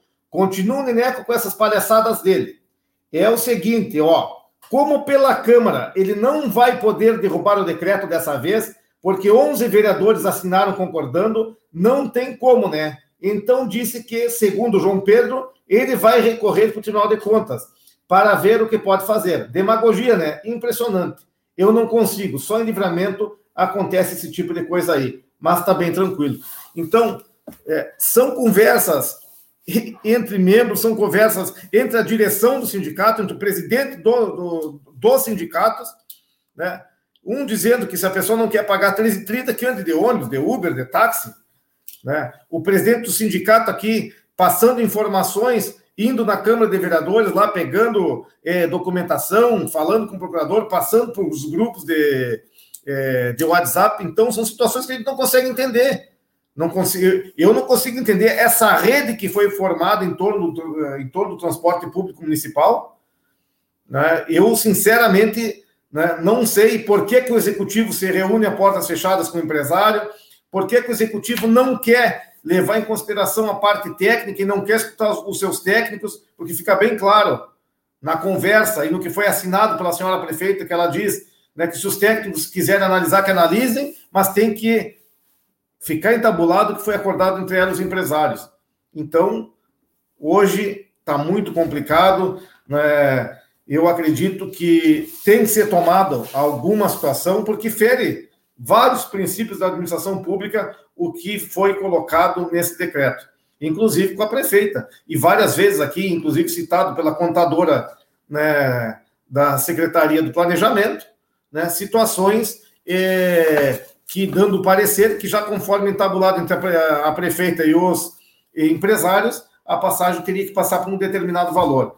Então, o que a gente vê é que existem interesses, que a gente não sabe quais, né, e que o município está compactuando com tudo isso. Na nossa liderança máxima, que é a prefeita municipal, ela está participando né, de uma série de irregularidades que está tudo escrito e assinado pela própria prefeita. Agora, por quê? Com a palavra prefeito. Exatamente, como a gente já citou aqui, inclusive com a palavra prefeito, ao representante do executivo, planejamento, ou até alguém representante do conselho, a presidência do conselho, presidente do Comutes. Quem quiser expor aqui a sua posição pode ficar inteiramente à vontade, nós somos apenas um meio. Somos apenas um meio. Cabe salientar que quem tem aí o documento para fazer as denúncias, nesse caso o denunciante, é o presidente da Câmara Municipal de Vereadores, vereador Henrique Tiver, que traz para a gente aqui em primeira mão, que ele agradece, inclusive, pela confiança depositada em nós aqui presente. É, inclusive, é, hum. ah, só, só para te cortar, complementando, amanhã né, eu estou entregando uma cópia de capa a capa de todo o projeto de decreto legislativo, onde está o processo administrativo do Executivo Municipal, a, até decreto municipal, onde aumenta a passagem, né? Para a OAB, que eu, eu considero uma das mais sérias instituições que nós temos. Então, eu estou enviando uma cópia né, para a Ordem dos Advogados do Brasil, aqui, subseção Santana Livramento, para que eles também analisem o teor de toda a documentação e também tomem as medidas que acharem prudentes e necessárias. Importante. E naquela, no, no, numa das, na última mensagem que o senhor leu aí, é citado é, no trecho que 11 vereadores assinaram lá. Até gerou uma polêmica, vereador que não tinha assinado, que assinou, que depois admitiu que assinou, enfim, mas enfim, chegou, chegou esse número de 11 vereadores. Esse número de 11 vereadores que assinaram aquele documento, o senhor entende é, que por terem sido 11, seria difícil o caminho na Câmara de Vereadores para que esse valor da tarifa voltasse atrás até que se esclarecesse toda essa situação, presidente? O senhor entende que haveria uma pressão interna para que o, se mantivesse os três, os três reais e? Kleiser, e, e, eu considero assinatura de vereadores o que é oficial. Assinatura no projeto de decreto legislativo, eu considero oficial a assinatura de 11 vereadores, porque foi assinado, passou pela casa, passou pela secretaria, foi lido em sessão. Isto é um documento oficial. Isto eu considero. Então, esses 11 vereadores que eu eh, tenho aqui, que é a vereadora Maria Helena, Rafael de Castro, Eva Coelho, Gilberto Gisler, Romário Paz, Dagberto Reis, Leandro Ferreira, eh, eu, acredito que não me faltou ninguém, que assinaram esse pedido né, de projeto de decreto legislativo, esses aqui eu posso falar porque é uma coisa oficial. Agora, outro pedido, outro ofício que algum vereador tenha assinado, que não passou pela casa, que eu não tive conhecimento, aí eu não posso me manifestar. Né? Escutei que houve, não passou pela casa, eu tenho uma certidão da secretaria que não passou nada pela casa. Né? Então, esse documento, para mim, não é oficial, então eu não posso me manifestar sobre ele. Entendo. O que também. Agora, eu... Os que assinaram aqui são 11, subentende-se que esses 11 que assinaram, eles são é, favoráveis e entendem que o decreto está incorreto. Esses 11 aqui eu consigo né, citar e dizer que eles assinaram um documento oficial da Câmara de Vereadores. Murilo e João, o que a gente está tratando aqui é um assunto extremamente sério, grave, mas que algumas pessoas possam entender que talvez não, lhe, não, não lhes afeta, afeta, né? Nós estamos falando de recursos, no período em que as pessoas têm lá os seus ganhos reduzidos, tiveram, muita gente teve o seu ganho reduzido em função da pandemia, e nós estamos falando de recursos, afeta o bolso das pessoas direta ou indiretamente. Murilo e João, fique à vontade para questionar o presidente.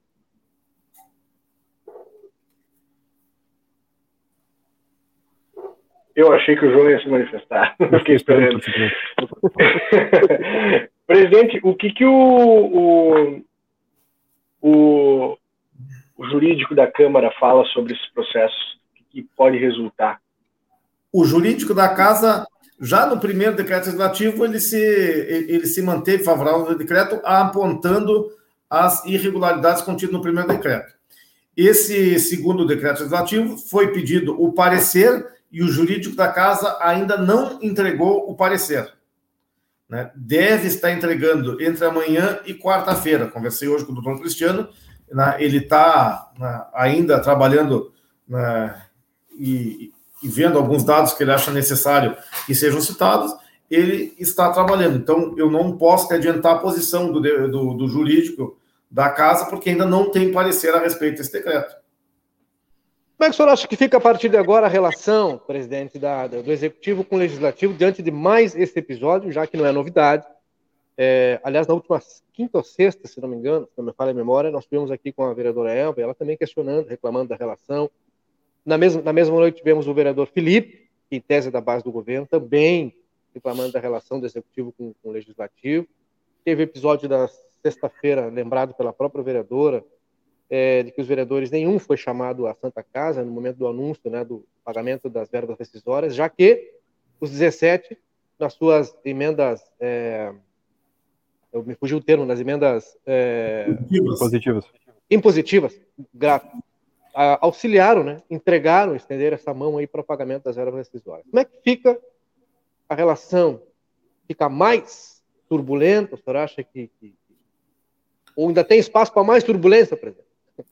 É, Cleiser, é que eu acho o seguinte, ó, é, vereador, né, vamos ser bem claro, vereador não tem que se meter a respeito de, de, de aumento de passagem de ônibus. E não é isso que nós estamos tratando no projeto de decreto legislativo.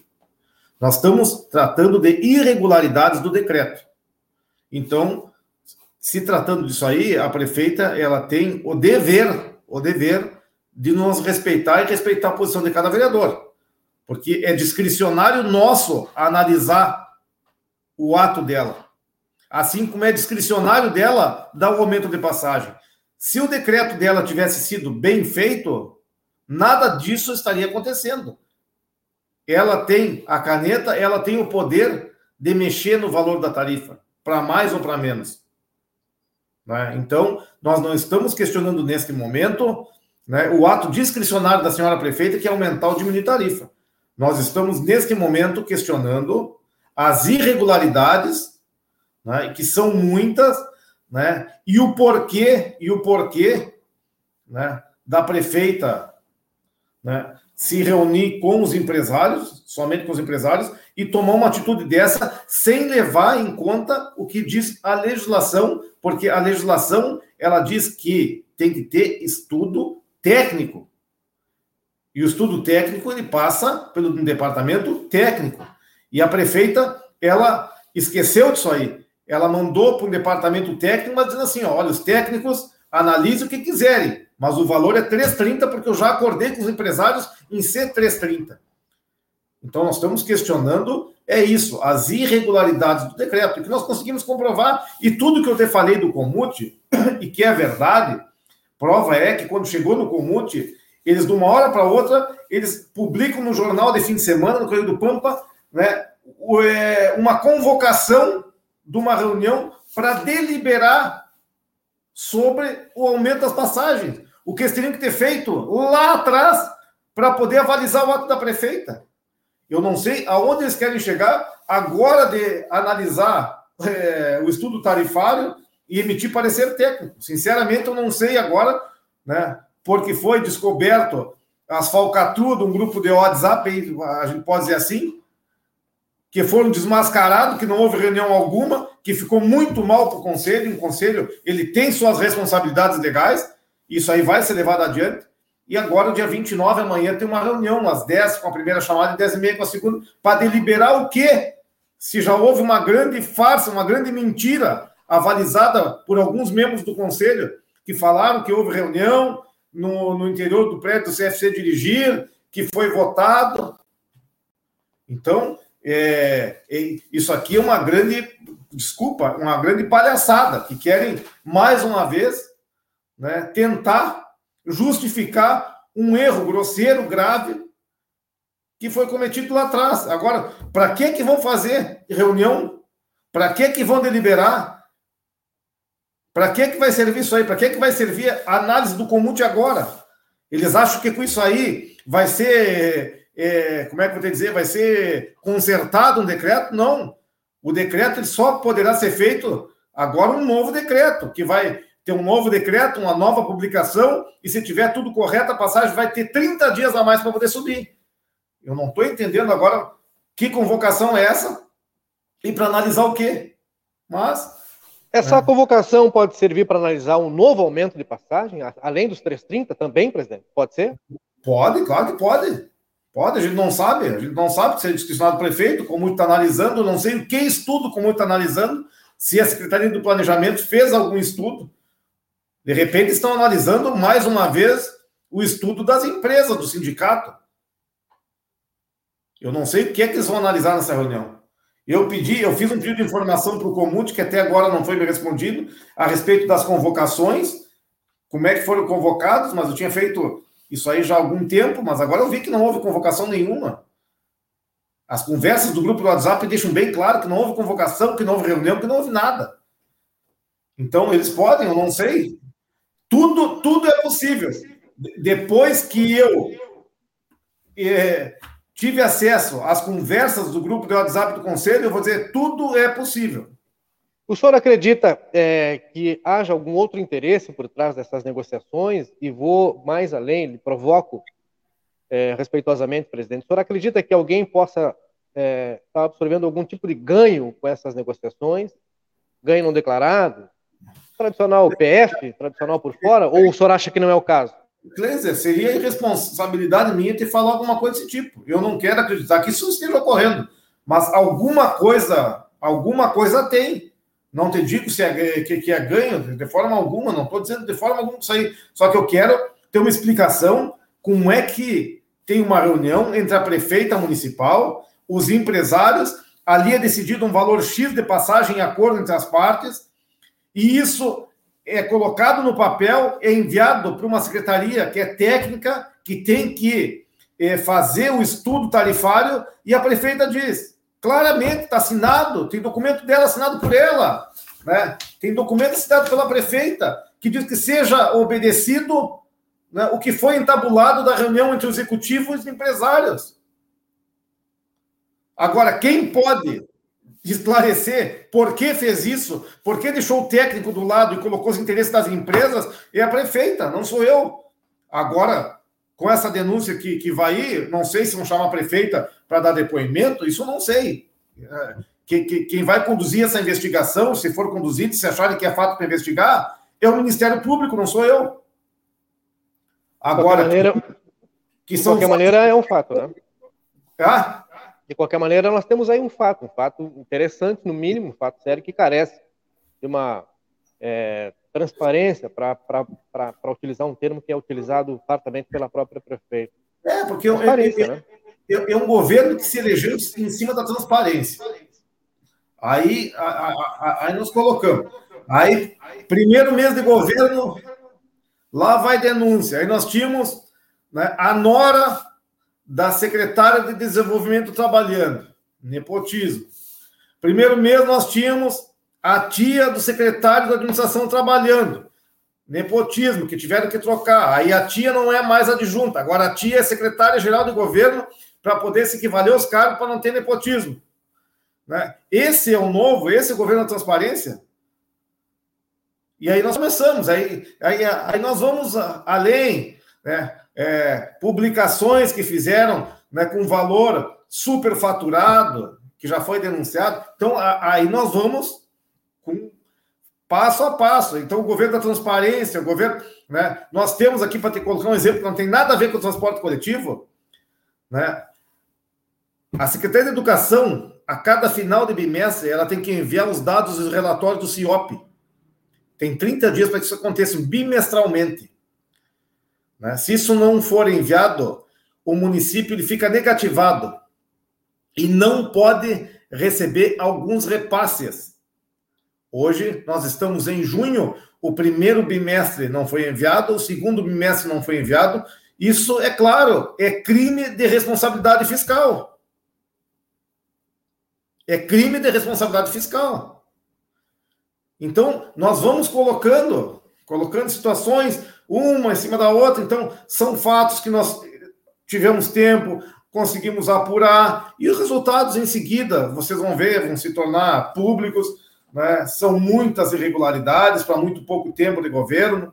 Né? Então, são situações que nos deixam tristes, porque um município que passa dizendo que é um município pobre, que tem pouca arrecadação, se queixando que falta de dinheiro, e ainda tu fica negativado e não pode receber recurso, aí é muito complicado. Aí nós vamos para o hospital, aí vai, aí, aí, tudo que fala do hospital, né? Ah, o Salva Saúde, os 2 milhões, para mim, o que mais me perguntam é os 2 milhões que o Salva Saúde levou, né? Que diz que levou, e, e eu era secretário da saúde à época, né? eu não fiz repasse algum para o Salva Saúde, mas eu era secretário da saúde à época, que o Salva Saúde foi contratado sem licitação, sem isso. Mas me diga uma coisa, e o que está hoje trabalhando aqui na, no hospital foi contratado com algum tipo de licitação. Investiguem vocês.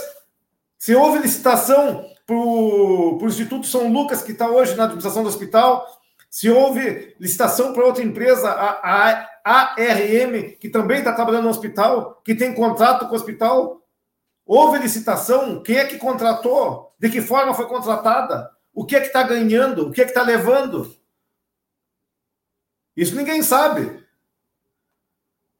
Então, é, é, é, qual é a diferença de uma contratação e da outra? Eu já enviei e foi aberto pelo Tribunal de Contas Estado também uma investigação a respeito disso aí. Então, qual é a diferença que tem? Eu gostaria de saber quem é que contratou, como é que foi o meio de contratação, houve licitação ou contrataram o Instituto São Lucas porque é, tem um know-how na área de a gestão hospitalar, de onde é que saiu São Lucas, de onde é que veio os contatos do São Lucas, onde é que São Lucas trabalhou. Isso eles não falam. A comunidade tem que saber. Complicado. Você... Tem, tem uma pergunta aqui para o senhor, do Cristiano Martins, e na verdade, alguns minutos atrás, acho que o senhor até falou sobre isso, mas vamos privilegiar a nossa audiência. Né? Ele olha aqui, o Cristiano Martins. Vereador, desculpe a ignorância, mas como deveria ser feita a análise dos valores deve passar pelo crivo também dos sindicatos, o patronal e funcionários, e pela sociedade civil em uma audiência pública, e após o estudo mais minucioso chega-se o valor final, etc. É assim que deveria ser feito? Não, é, como é o nome aquele é Cristiano? Cristiano Martins. Tá, Cristiano Martins é o seguinte, ó. É, como é que é feito o cálculo tarifário? Tem uma, uma, uma planilha, né, que é a planilha GIPOT, né, que são inseridos nessa planilha dados. Né? Então, eu te pergunto, vai de salário do motorista. Né? O salário do motorista vai de acordo com o decídio da categoria. Então, esse é um estudo que tem que ser elaborado, elaborado né, pela Secretaria Municipal de Planejamento, não pelas empresas de ônibus que têm interesse em aumentar a passagem. E essa planilha, ela tem índices mínimos e máximos, que dependendo da situação, tu eleva ou diminui os índices. Então, com certeza, se é o sindicato vai fazer, eles vão elevar. Eu dei um exemplo aí é, para o Kleiser, de um dado aqui, ó, eles colocam assim, ó, é, remuneração do cobrador, né? Eles colocam 1.419,77. Eu pergunto qual é o, o cobrador que ganha 1.419,77. No dissídio, o valor aparece com 1.270,18. Aí os dados que eles colocam lá já não é o que está no dissídio. Eu tenho cópia do dissídio porque está anexado. Aí aponta também remuneração da diretoria, 20 mil reais. Quem recebe essa remuneração? Qual é a diretoria? A gente não sabe. São dados soltos. Aí diz assim: é, dados operacionais de passageiros transportados sem qualquer. É, com desconto, 44.949 pessoas. Como é que eles chegam a esse dado de 40, quase 45 mil pessoas em 12, em 12 meses? Se muita gente entrar para frente, o motorista conta, anota num papel no final do dia, dá na empresa, como é que é feito esse cálculo? Se quem não paga, não passa na roleta? Como é que é feito isso aí? Não é com base na, no, no, estimado pelos, pelos pedidos de, de, isenção junto ao próprio STU, presidente? Só que vão botar o Kleiser lá e pedem isenção. Quantas vezes o Crespo utiliza o transporte durante a semana? Uma, duas, dez, vinte, quarenta, cinquenta? Quantas vezes o Crespo foi até o centro e voltou, foi até o Armo e voltou? Como é que, como é que eu dimensiono isso aí, Cleiton?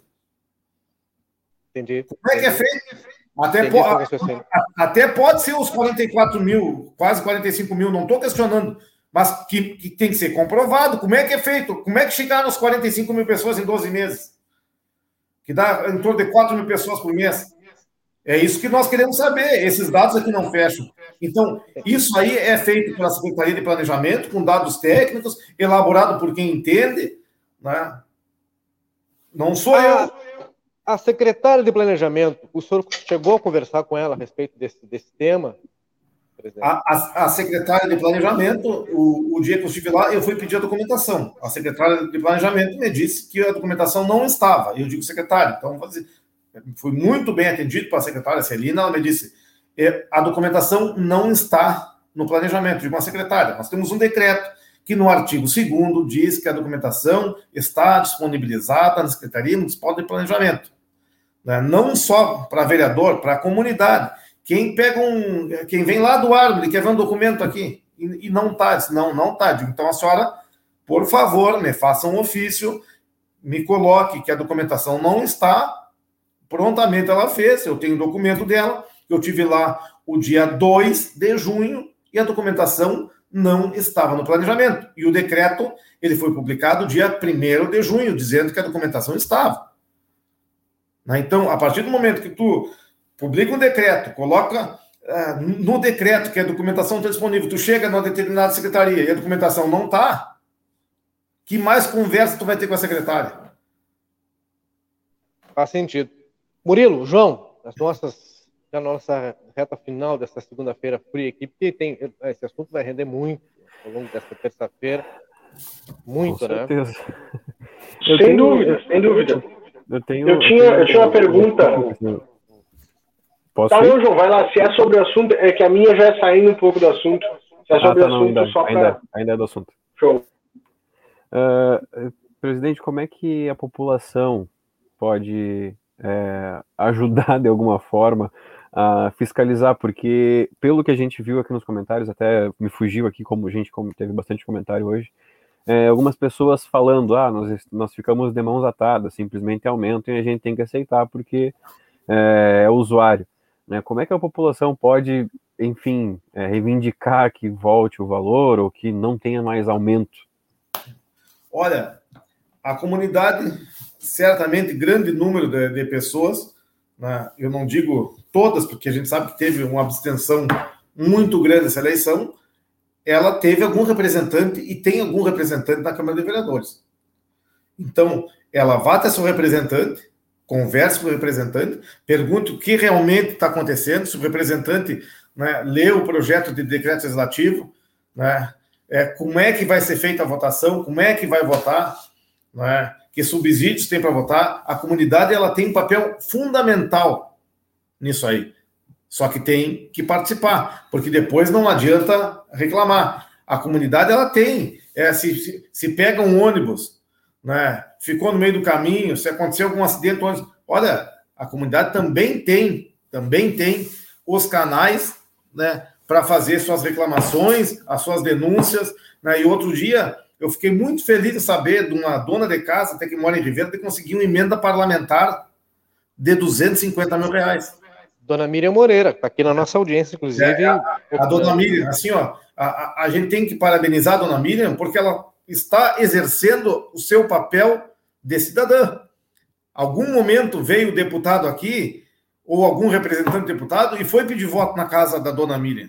Agora, quem é que diz que somente os vereadores podem pedir emenda parlamentar? Os vereadores eles têm realmente um acesso né, mais próximo aos deputados né, pela política. Mas qualquer cidadão pode exercer seu papel e pedir aquele deputado não, ou aquela pessoa que ela votou, que se elegeu, que é seu representante, que traga alguma coisa para a cidade, porque realmente, quando vem, são muitas promessas, às vezes vem e ficam quatro anos, e somente depois de quatro anos voltam para pedir o voto de novo.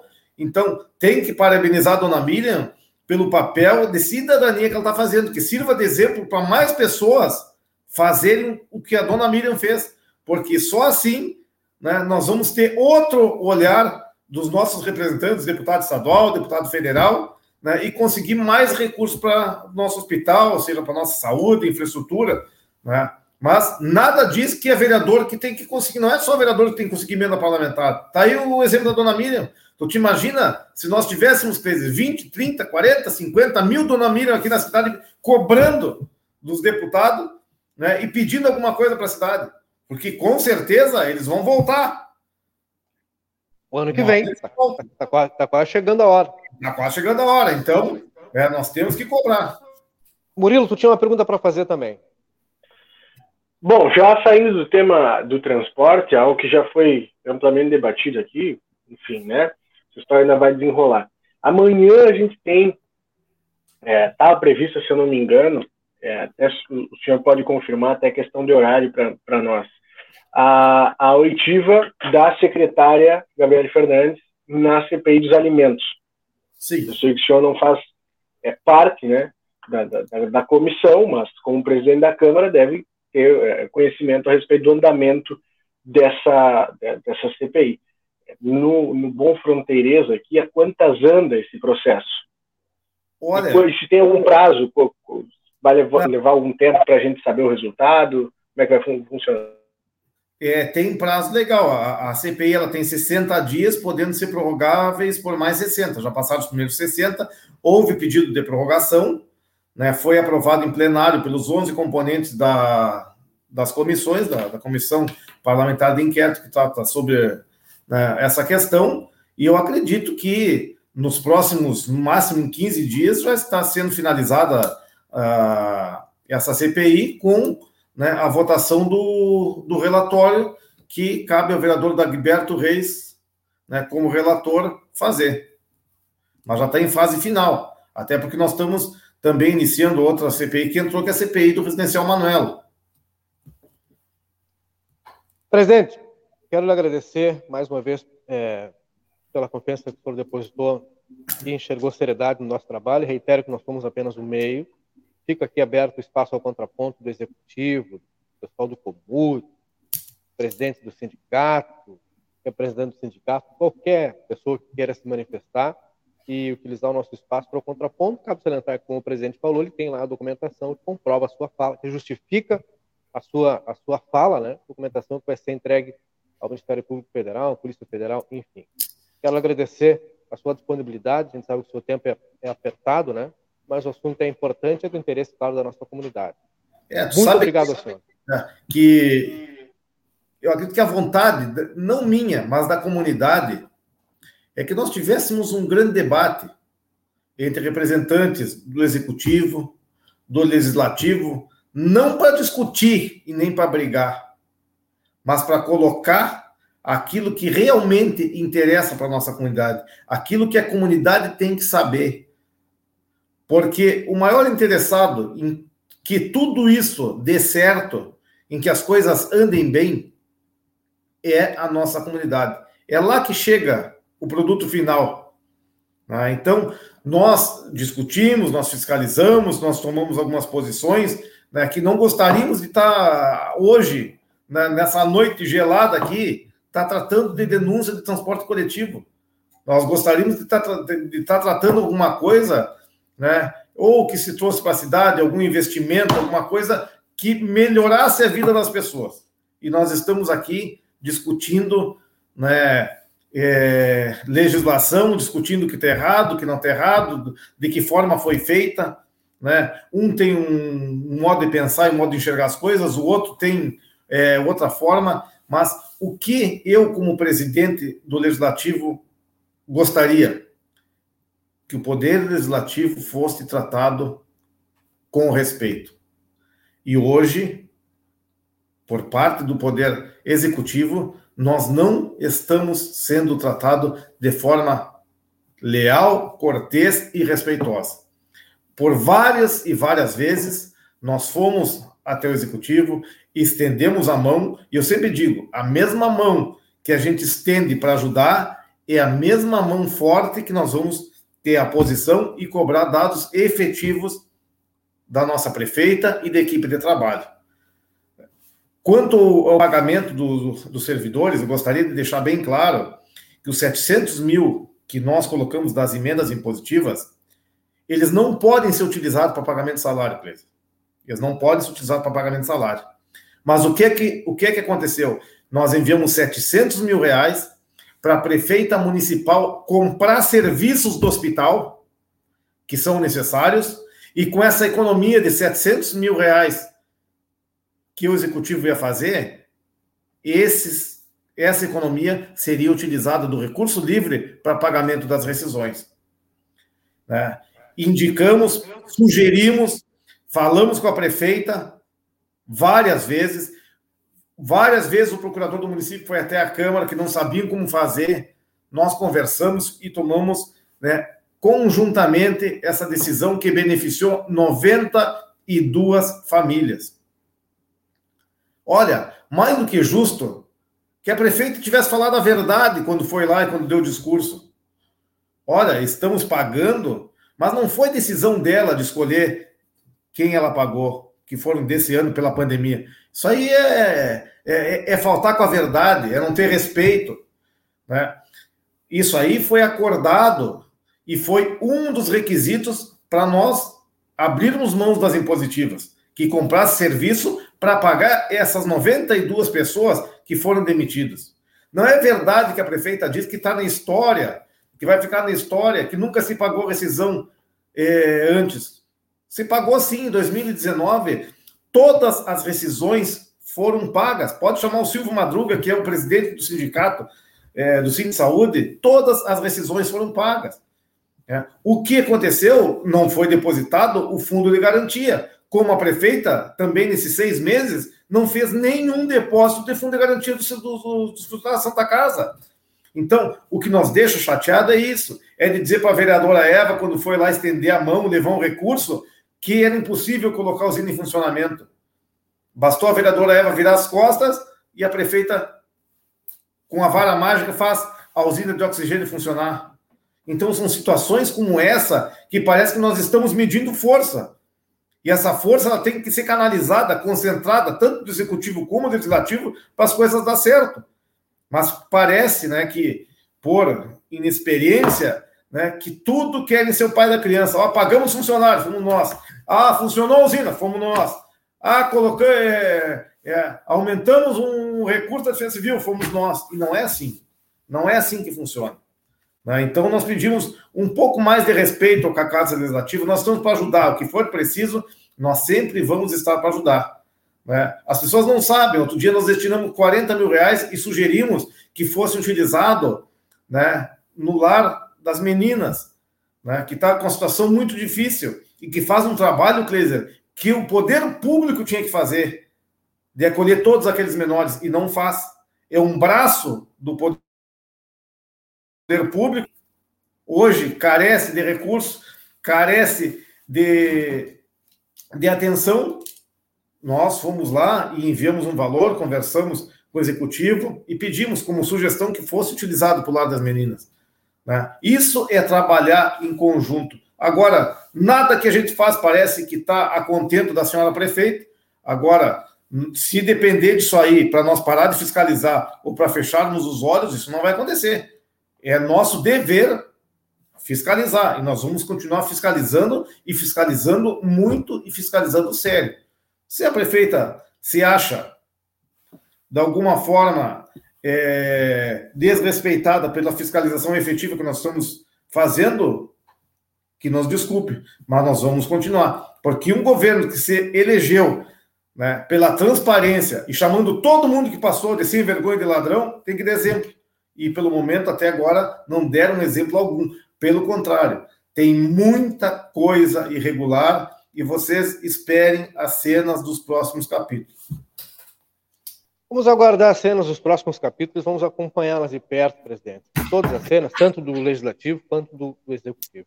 Boa noite para o senhor, muito obrigado, obrigado mais uma obrigado. vez. Um abraço, Estamos pessoal. aqui à disposição. Muito obrigado. Presidente Henrique Silveira, Murilo e João.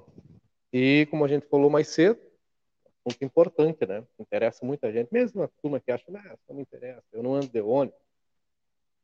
Mas alguém aí perto de ti anda, alguém da família usa, a giripoca colega, dançou não? Um colega de trabalho usa. A giripoca dançou, né? A dona Vera, né?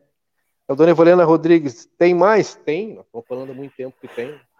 Estamos avisando aqui, desde a nossa primeira semana de vida, né? A gente vem avisando. Lembram? Que a gente falou? E a galera toda foi. a gente não podia falar e não pode ainda. Tem. Tem, tem bastante, tem muito mais. Quem está nos acompanhando desde o, da nossa primeira ou segunda semana de vida, eu acho, não lembro quando é que foi aquele episódio, né, Murilo? A gente vem alertando as pessoas, olha, tem algumas coisas que estão acontecendo, acontecendo, e a gente está acompanhando, se preparem, né, para acompanhar. Quanto mais gente nos acompanha, mais gente vai ficar sabendo. Repito, nós somos apenas meio, hein? Meio.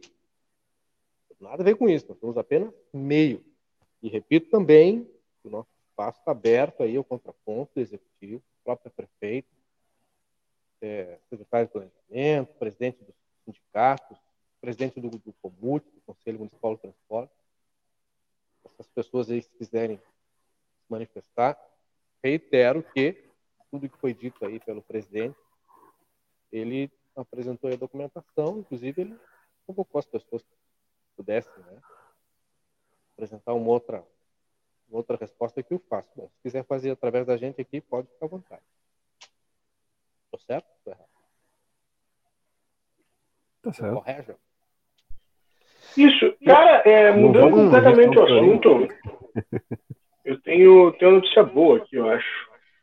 Opa! Ah, informação. A informação, informação. já foi, foi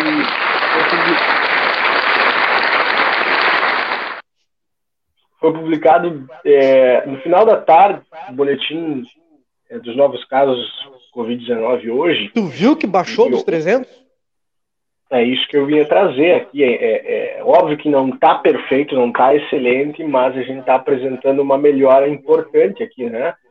O, a Secretaria Municipal de Saúde informou hoje foram 14 novos casos, 92 altas recentes, porque esse número, a diferença, a distância entre esses números é, é, já vinha é, muito grande há muito tempo, né?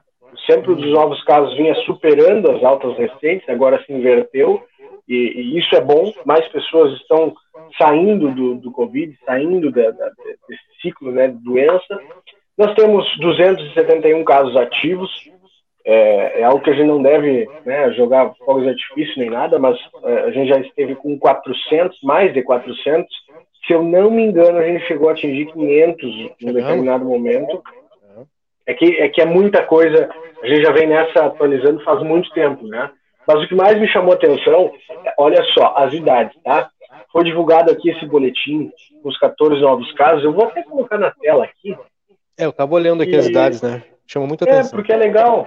É legal a gente ter essa, essa, essa, essa imagem. Não sei se o pessoal enxerga aí, se carregou. Olha só, vou aumentar aqui, parei. Ó, olha só, 14 novos casos, data de hoje, e olha só, de 0 a 19 anos, 1, um, dos 20 aos 29 anos, 1, um, é, dos 30 aos 39 anos, 3, 40 aos 49, 1, 50 a 59, 5, 60 a 69, 3, e a partir de 70 anos nós não tivemos nenhum caso registrado. Olha que legal, é, isso aí é reflexo da vacina, né, das vacinas. A turma aí, se eu não me engano, a partir dos 59, né, já deve estar com as duas doses, ou 60, na verdade, já deve estar com as duas doses completas, né? Maior parte, pelo menos. Verdade. E, e a, a, a, vacina vem avançando. Nós, no sábado, é, fomos vacinados, por sorte, tá? Isso a gente ficou sabendo, até, até o que a gente tem que falar, né? Tomamos a primeira dose da vacina, tomamos a vacina que tinha, tá? Não vou só falar qual é, não tem necessidade, não passamos mal, apenas uma pequena dor no local da aplicação, mas é normal. E uh, o posto de vacinação com um movimento bastante importante, mas o que eu queria destacar é que a vacinação, uh, nós entramos, nós como meio de comunicação entramos uh, pela categoria das telecomunicações, né, junto aí com o pessoal que trabalha com internet, fibra, essas coisas, a imprensa foi contemplada também nessa etapa. Por sorte, né, eu fico feliz, porque pelas minhas contas ia demorar ainda é, até setembro para a minha faixa etária ser imunizada, né, e, mas uma coisa que me deixou meio chateado, né, que nós, nós ficamos sabendo por outros meios, ninguém avisou a imprensa, o grupo da imprensa é, é, é reduzido aqui em Santana do Livramento, eu acho que não chega a, a 100 profissionais que ah, estão na ativa. É? Entre rádio, TV, é? Bom, então, mas ainda assim é um grupo pequeno. É, o, temos o grupo da imprensa ali, da, da, com a prefeitura, podia ter. Ó, oh, colegas, né? Mas enfim, ficamos sabendo, fomos vacinados, agora em setembro tomamos a, a segunda dose. Eu e o João Vitor não choramos e, e conseguimos tirar um, um um peso das costas, né? A gente começa a sentir que está acabando, pelo menos isso. Eu lembro de conversar contigo, Cleiser. Cleiser já tinha tomado pela, pelas comorbidades, enfim, olha aí, ó. Inclusive, aí... o pai tá treinando, olha aí. É, tem que Mas falando mais, sério, né? não, falta, estamos longe. Mas falando sério, eu lembro que a gente começou a, fa a fazer essa cobertura ainda quando trabalhávamos Jornal A Plateia. A gente fazendo essa. O Taser começou essa atualização diária, que era o nome, né?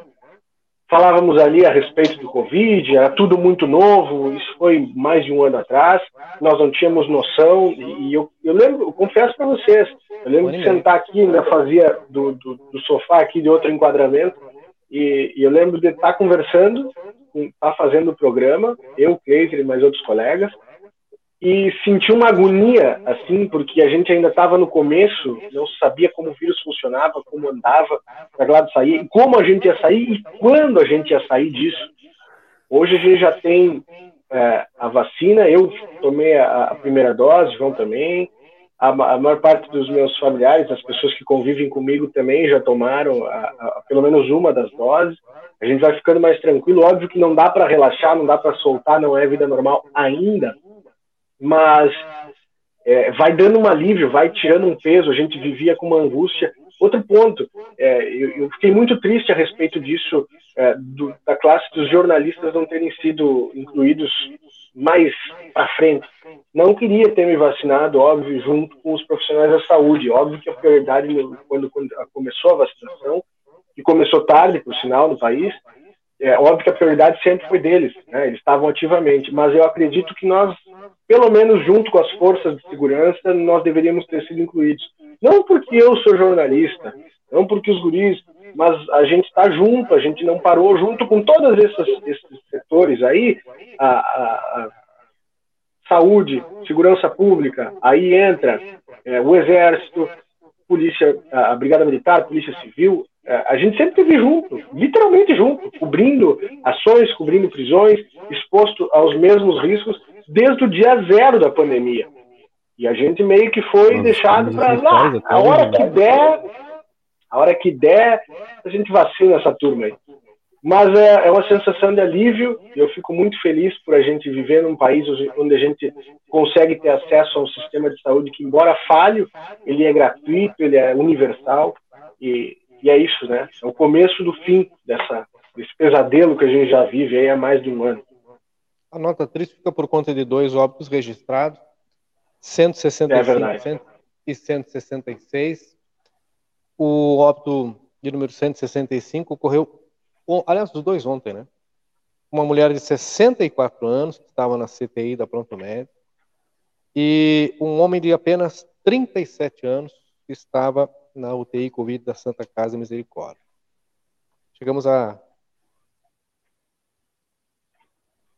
166 óbitos, infelizmente, então o nosso sentimento aí, a família, né? Eu já nem leio mais aquela coisa, leio, ah, tinha comorbidade, não tinha, como se fosse um pré-requisito, né? Ter ou não ter. Faz diferença nenhuma, né? A gente já entendeu que não faz diferença, né? Ter essa doença não está diferenciando se a pessoa tem ou se não tem comorbidade, já está mais provado, né? Que são outros aspectos, talvez, que, possam, que podem influenciar, né? Igoris, olha só, só para fazer o lado de lá também, é, o Ministério da Saúde Pública do Uruguai, ele divulgou os casos, né? E Rivera, 228, 228 Rivera. Ativos, ativos. Isso. Os novos casos são apenas 21. É, e aqui 14. Pelos 21 de hoje. Estamos falando de vacinação, né? É. E, e até, e até o departamento de Rivera, né? Porque não é o município de Rivera, o departamento de Rivera todo, que, é, que entra nesse cálculo, ele está em um dos mais baixos, viu? Só, só perde para Florida, Durazno, Lavageja, 33 e Flores. Só perde para esses departamentos. É vacinação, né, cara? Porque a gente tem insistido tanto desde o começo, não há outra. Não adianta ninguém vir dizer para mim, ah, porque não sei o quê, porque eu vi falar. Cara, não tem. É isso. É isso. É isso. É vacinação. Entendeu? O mundo inteiro entendeu isso, né? Tem uma galera que ainda insiste que não, não é Estados isso. Estados Unidos já liberou a máscara porque tem mais pessoas vacinadas. É... é só olhar, é só olhar alguns jogos da Eurocopa mesmo com o público. Cara, eu ia falar isso aí. O pessoal da Croácia aí. comemorando lá nas ruas, enlouquecido. Na Hungria, rapaz, na Hungria lá, entendeu? O estádio tinha 60 mil pessoas. Capacidade completa. Tu olha e dá uma coisa, né? É, há um risco, claro. Até estranho, né? Claro que há um risco. Eu classifico que, que, que talvez seja muito cedo para liberar com tanta gente, com 60 mil. É, é verdade. Mas nós vamos descobrir daqui para frente, né? Então, agora, onde me parece que a situação está mais controlada, que é aqui, Ribeira, até o resultado. 14 são muitos, né? O ideal é Inclusive, a gente poder noticiar no dia que não temos nenhum caso ativo. Para quem já aí, teve aí, mais de 100 casos, né? Aí vai ser um sonho, né, cara? Inclusive, olha só, a gente, eu, eu fiquei sabendo hoje que o, o governo uruguai anunciou para julho agora o retorno aí de alguns eventos com público, né? Eventos que eu digo foram classificados por hora não essenciais, né? Como festas, uhum. eventos é, com grande público, né? Eu ainda acho que é um pouco cedo, né? confesso para vocês. Não sou especialista em nada. É, eu, tá, eu né?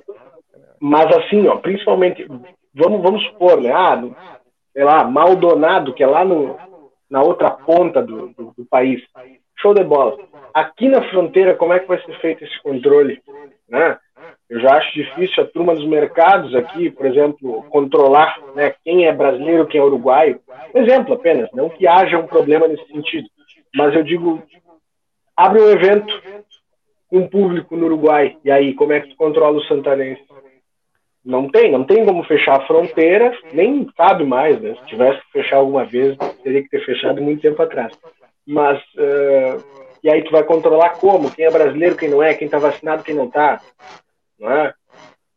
A não ser que posso estar queimando a língua, tomara que sim, que haja essa, esse pré-requisito. Né? Olha, para acessar tem que ter tomado a, a, segunda dose da vacina pelo menos 15 dias atrás. É, o que inclusive até em países. Né? Vacina, né? Até em países tem que estar vacinado aí para poder entrar. É. Tem uma turma que está esperneando já sobre isso, né? Que não quis se vacinar, não quer se vacinar, é contra a vacinação e é contra o cartão da vacinação passaporte. Eu acho aí que é um tiro no pé, né? Ser contra isso, mas bem. O Cristiano tá lembrando que o Foo Fighters fez um show em Nova York com 40 mil pessoas. É verdade, um evento teste também, viu? É, um abraço é... Dave Grohl. Tá acompanhando, né? Dona Miriam, a senhora sabe, dona Miriam, que eu tô com a mesma impressão que a senhora, viu? Eu não sei qual é o que está acontecendo aí, mas não foram todos os comentários que, que, que apareceram, a galera ficou mais atenta, o pessoal ficou mais atento hoje, é, porque a audiência ela estava lá em cima, né? Mas a galera ficou mais aí de comentar ou não, talvez porque o assunto fosse um pouco mais rígido, né? Um assunto um pouco mais endurecido. E as pessoas ficam meio assim, bom, melhor eu assistir do que escrever. Não sei, mas eu também notei aqui que durante muito tempo ficaram aparecendo os mesmos comentários das mesmas pessoas, né? Durante muito Olha tempo. Olha só. Fico com essa impressão, dona Mira. Falando em comentários, vou aproveitar que a turma está aí e a nossa audiência ela sempre é muito solícita, né? A Mariana da M3 me passou aqui que o perfil deles no Instagram, lembra que a gente fez há um mês atrás, se eu não me engano, uma força para que chegasse nos 3 mil, né? 3.500, eu não lembro agora. Se não me engano, foi 3 mil e, e eles estão com 3.895. Preciso de cinco pessoas que sigam a M3 Embalagens no Instagram para fechar 3.904, quase 4 mil pessoas. Tá? Posso contar com vocês? Vamos lá. Aliás, Arroba aliás, M3 underline embalagem. Cinco pessoas só e já bate a meta. Aliás, se essa galera que segue a M3 quiser nos seguir também, pode vir os guri vem tranquilo. Tem que, né? Bem tranquilo, bem vindo. Os guri quebraram a marca dos mel. Quebramos a marca Verdade. dos mel. E subindo. E subindo. Gente, dito isto, eu dei-lhe uma marretada na mão hoje que vocês não têm noção. Consegui esta façanha. Foi no dedo? Olha aí, ó. Um, Não. um já me falou hoje de manhã, porque Tô com um problema de glicose, quase me desmaiei. Atestado. Igual o outro você dando uma retada. Vocês querem me quebrar, né? Firma tem dois meses e 15 atestados. Vocês estão de sacanagem. Não, Passar no RH amanhã. E dele, tá, e, e pior é que era marreta, marreta, marreta mesmo, né? Ah. Não, e o friozinho tá ótimo. Com esse frio tá ótimo. Exato, tá muito bom. Mas o problema é que na hora. É bom que sente, esquenta, né? Na hora tu sente tava o corpo quente ali e tal. Mas quando começou a esfriar. Então tá legal a mão. Tá bem. Tá, tá graças a Deus. Tá jóia. No oferecimento de magras, emagrecimento saudável. Para quem quer emagrecer sem perder, perder saúde, www.magras.com.br. WhatsApp é o 3244-2185 ou vai na Avenida Mirante Tamandaré, 2541. Quero fazer um agradecimento aqui muito especial a Reiki Espaço Áureo Santanense e um aplauso. Muito obrigado, pessoal da Reiki, que entendeu a proposta, contrato renovar. Muito obrigado por entender a nossa proposta, entender a ideia e continuar apostando na gente. É a gente que agradece, né? É, a dona Lígia lá, direção da Espaço Áureo Santanense, que renovou com os guris. Muito obrigado. Aliás, está chegando gente nova essa semana aí. Pá, tem uma turma aí que vai dizer, mas. Oh. Gente, ó, do mais alto gabarito, hein? Aí, e digo mais, com, ah. grande, com grande probabilidade de mimos para sorteios, hein? A tradição dessa turma aí que vai colar essa marca, mandar uns Não sei se vai vir, mas nós vamos pedir. E é umas, e é umas coisas legais, né, cara, que eles têm, né? Pá, geralmente quando chega no final do ano, a turma corre assim para aqueles bailes. Tem umas coisas.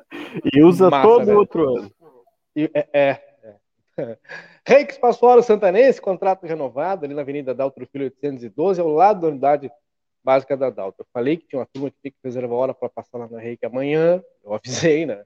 Então aproveita e antes de tomar qualquer decisão, vai lá, alinha teus chakras, depois tu vai ao mundo. WhatsApp é o 984287440. Lembrando que se comprar quatro pacotes, paga apenas três. Tem desconto. A, a, sessão individual paga 50 pila, mas se comprar quatro, uma sai de graça. Mais do que isso. Alfa Mármore e Granito, showroom na Brigadeiro Canabarro 446 e a fábrica lá na rua Sargento Pedroso, número 100, no Prado. A dona Carla estava assistindo a gente aí mais cedo. Estava assistindo, só mandar um recado, não esquecemos da senhora, viu? Tá chegando material novo aí. 3243-2567, WhatsApp é o 98434-2014. É, o Ref, os serviços de engenharia, cara, é o caminho mais ajustado para a turma que não quer fazer parede com barriga. Né? É, parede com barriga, né? Um bolho. Parede. De chanfles. É, de, de, de... Ah, cagada mesmo. Né? Então procura um profissional, né? procura o um profissional, fala com o LR, vistoria, regularização. Mas é, né, João? É que o cara aqui tentando remendar, não é, às vezes fala assim, bah, mas que cagada, hein? é? e é, né? Então não faz isso, procura um especialista, né, cara? Fala direto com o homem, que é isso, não tem outro termo, tem que ser assim, pá, direto. Você já pensou tu pegar assim, ah, é assim que acontece. Eu preciso fazer um muro. Ah, mas eu conheço contra-gerro lá, que era reto parede, finado, não sei o quê. Que é fácil, lava. Bem baratinho. Aí tu contrata. Aí tu gasta no cimento, no areião, no tijolo, não sei o que, não sei o que mais. Aí quando ele tá medindo, ele tá medindo aqui, assim. Aí quando tu vai ver, aquilo tá que nem diz o Murilo, né? Deixando. Cagada. Cagada. Procura o especialista, procura o engenheiro, procura o escritório, o LRF, o serviço de engenharia, projetos arquitetônicos, hidráulicos, elétricos, regularização, vistoria, assessoramento completo no programa Casa Verde e Amarela. Fala com quem sabe, gente. Na Venâncio Soares 82, WhatsApp é 99715 4500. A M3 Embalagens tem mais de 16 mil itens à tua disposição. E de quebra, tem promoção. Comprando três produtos da marca Norcal, tem um vale compras aí valendo, um vale compras de 150 pila. E com os preços lá embaixo da M3, 150 pila, tu compra muita coisa. Mas muita coisa mesmo, né? Passa lá, compra três produtos, vai preenche teu cupomzinho, ó, cruza o dedo, vai que? Já pensou? 150 pilinha. M3 na Conde de Porto Alegre, 225. O WhatsApp é o 984217615. Ou tu liga no 3242 4367. Soluca Informática. E sigam a M3 nas redes Faltam sociais. quatro pessoas. Faltam quatro pessoas. Arroba M3 Underline Embalagens no Instagram. Vamos estourar aí os, os 13,900. Soluque Informática, na João Goulart 1151, WhatsApp 984 31 22 94 e telefone 3244 28 18. Riscale, corretora de seguros, te dando tranquilidade para seguir adiante. É uma turma que tem que passar ali na Riscale, para conhecer o serviço. Seguro de vida a partir de 30 reais, que é isso mesmo. Aliás, coisas que só a Riscale consegue te oferecer, né? Com dicas fabulosas, dicas fantásticas, inclusive nas redes sociais. O pessoal lá da Riscale, arroba Seguros no Instagram, todo dia tem uma dica nova. Todo dia tem uma dica nova e um conselho, né? Como começar o dia com inspiração, entendendo o conceito de seguro, entendendo o conceito de serviços, né? É bem legal o trabalho que o pessoal está fazendo. Um abraço para Denise e para o André. Quem não segue eles ainda, siga. E quem ainda não conhece Fiscale, conheça. Ah, mas segura para quem tem dinheiro. Cara, 30 pila para garantir a tua tranquilidade, né? Isso não é nem, nem custo, né? Nem, nem tem preço, não tem nem para chamar de preço. Né? 9, tá investindo 9, em ti mesmo, né? Claro, imagina. 999549803, Fiscale Corretora de Seguros, tranquilidade para seguir adiante. E a melhor cerveja do mundo, isso é melhor porque é daqui. Cervejaria Divisa lançou há oito, há sete dias, uma semana, né?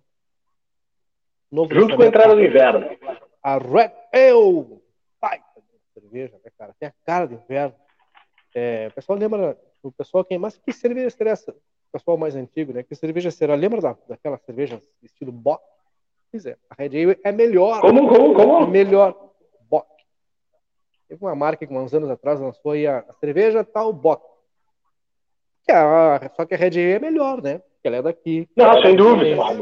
Cremosíssima. Um troço espetacular. Tu toma na beira da lareira. Pá. Uma Red Só não pode ser muito perto porque pega fogo, né? Mas um pouquinho. Não, cara, um- uma Red Ale, um queijinho, um salaminho. Não, ah, agora tu brincou, hein? Tu brincou com o meu imaginário Uma agora, hein? de frios. Alô? Uhum. Ah, olha. Bah, só vocês experimentando. O pessoal da lareira aí também quiser botar uma costelinha, já pensou o negócio? Ah, Então, é isso que eu tô falando, né? E Aí é bem não te gaúcho, preocupa, né? Na lareira te tu mete preocupa, um porque-. Não, não te preocupa, porque tu manda um WhatsApp pra lá, no 999568269, pede que os guris te entregam em casa. E se botar aí hashtag Divisilista, além de te entregar em casa, tem 10% de desconto. Mais do que isso, Teve um pessoal que me mandou no direct, viu? Onde é que Hum. eu acho? O dia que eu compartilhei o cardzinho. E aí eu falei assim, ó, ó, tem esse Whats e tem esse cupom de desconto que eu vou, eu vou te dar, ó. Ó, divisa mas tem que pedir. Sabe por quê? Eu fiquei sabendo que tem gente que tá aqui da audiência, tá pedindo e não tá usando. Aí não adianta. ah, a gente, que usar. o que a gente brigou com o Everton pra tirar esses 10% aí pra você, Ah, essa mão, o Everton, o Everton assim, ó. O Everton tá sem choro, toma, 10%. 10%. Aí não- os caras não estão usando, me mandou mensagem, tá, os caras não estão usando. Eu, quem comprou? Fulano, fulano, fulano. Pô, essa, essa turma veio daqui. Ah, mas não É, que usando. usa, né? Que Aliás, o, o Cristiano Martins está pedindo um adesivo para botar na viatura. Só pegar, meu velho. O adesivo tá na mão. Tem os Já pedreiros que só, usar. tem os pedreiros que só medem na barreira. Tem. Tem os caras que são. Não, mas tem os caras que na barreira são medem bem, mas é melhor procurar um especialista, né? Hoje os aplausos são para Lins por nos manter informados. Obrigado, um ótimo programa. Ah, obrigado a vocês, né? Vocês é que fazem com que a gente traga algumas pautas. Às vezes são pautas mais endurecidas, às vezes é mais leve. Né? Tem dias que de noite é assim. Dito isto, e tá em frio. Aliás, qual é a temperatura agora? Muito frio. 4 graus, sensação de zero, ó. Nossa senhora, próxima madrugada aí promete, né? Promete. Próxima madrugada. Tomara que a gente não. Bah, amanhã a gente tem que fazer Aqui tá aquela missão, né? né? Aliás, quem puder estender a mão para ajudar um irmãozinho aí, olha no teu guarda-roupa aí, tá sobrando aquela blusa, É. tá sobrando aquele casaco ali que tu não vai usar, entendeu? Não te apega. Ah, mas eu gostava tanto, porque foi fulano. Tu vai usar. Não, tu não vai usar, então. Passa pra frente, né? Passa. Cara, tá muito, muito frio. Cara, tá frio dica? dentro de casa, tá frio do lado do fogão, tá frio dentro de casa com ar-condicionado. Agora tu imagina para essa turma que mora na rua, para essa turma que mora. É, eu uso como exemplo o Lascão, lá, o popular Lascão, é, mas é próximo de São Paulo ali. ah, que a gente foi lá, viu uma situação em que tu fica, é, te faz repensar muita coisa e, e um dá um desespero, porque um ser humano sozinho não tem, tu sozinho, eu sozinho, por exemplo, não tem como resolver o problema daquelas pessoas. Mas se É. todo mundo abraçar, dá Capaz, para né? dar uma melhorada, dá para diminuir, né, a- atenuar a situação, né? E não só lá, lá como exemplo, mas Simão, é, tem diversos pontos, né? Onde, Olha, eu não Ah, sei o que tá dar caindo agora, cara. sobre isso? Eu não sei o que tá caindo agora. Se é chuva, se é neve, se é chuva congelada. né? Nesse exato Aqui tá uma garoinha, viu? É, em Dom Pedrito, o pessoal diz que é chuva congelada. É, Posso dar uma dica exato- sobre isso também? Deve, deve. Ah, lá no Niederauer, na área do bazar, tem aqueles cobertores. que São os cobertores é, econômicos. é, tipo uma mantinha. Tipo man- mantinha. Isso, ele tá- se eu não me engano, tá na base de 30 reais. Quem tiver condições, se, se tiver, claro que não, que não vai faltar, compra um e olha na tua rua, porque normalmente aqui, por exemplo, na minha região, tem pessoas da minha rua que têm dificuldade. Eu, graças a Deus, não tenho. Tenho minha casa, é quente, confortável, tenho uma cama para dormir. Mas tem situações, até o Murilo teve comigo, é, aqui, na, aqui na frente da minha casa, numa situação de uma família, então né, não é aquela coisa, nossa, vou dar para uma instituição de caridade. Pode dar também. Mas dá uma olhada na tua rua, dá uma olhada na tua rua e vê se não tem uma pessoa que está precisando e muitas vezes não pede por vergonha, porque é vizinho, enfim. Mas estende essa mão aí. Muito bem lembrado, João. Muito bem lembrado. É, estou achando que a que veio aqui em casa é a tal chuva congelada. Pois é, dona Cleia. Olha, nós temos a previsão, não se assustem, nós temos a previsão de neve para a região Campanha, que é a nossa região do Rio Grande do Sul, tá? Nós temos essa previsão que, tá, que se estende até amanhã, já choveu na serra, já nevou na serra, e também Santa Catarina nesta segunda-feira, mas a previsão de neve para nossa região aqui, ela está mantida ainda. Já tem mais de 23 anos que nevou pela última vez em Santana do Livramento, tá?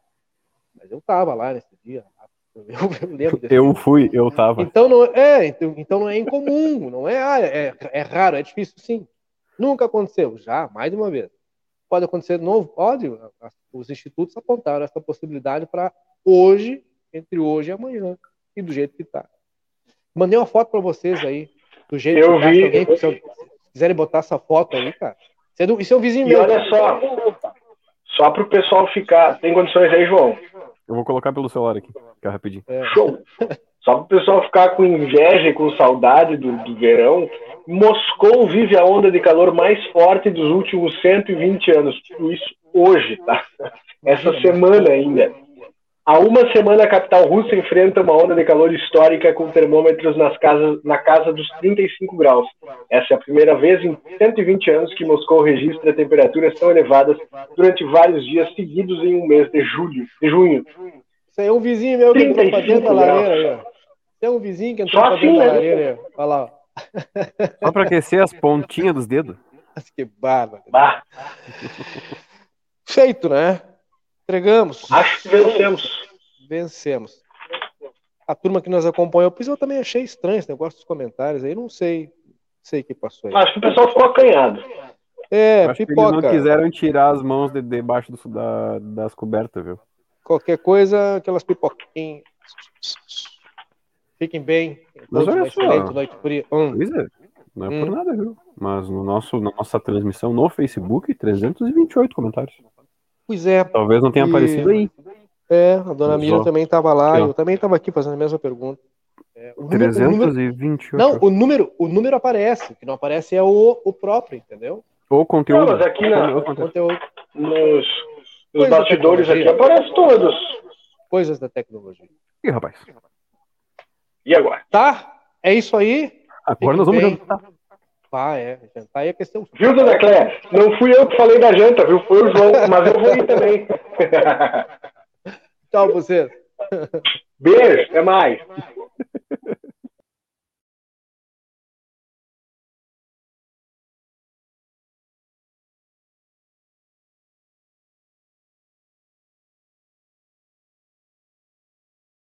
A M3 Embalagens tem mais de 16 mil itens, tudo em embalagens, confeitaria, bazar, maquinário industrial, materiais de limpeza e higiene, EPIs, calçados e vestuários profissionais. Venha nos visitar na Conde de Porto Alegre, 225. Nesse ano, nossa corretora comemora 18 anos. Um caminho traçado com muito amor e dedicação. Nosso propósito sempre foi proporcionar tranquilidade e segurança para você e sua família. Nos seguros patrimoniais, automóvel, residencial e empresarial, nossa proposta é de que você não seja pego desprevenido. No seguro de vida, nossa proposta é lhe dar tranquilidade e proteção para o seu patrimônio e sua família. Trace seus planos, escolha seu caminho e a segurança deixe conosco. Na vida temos amigos que fazem parte da nossa história. Super Niederauer, nós somos como irmãos. São 40 anos com você, com alegria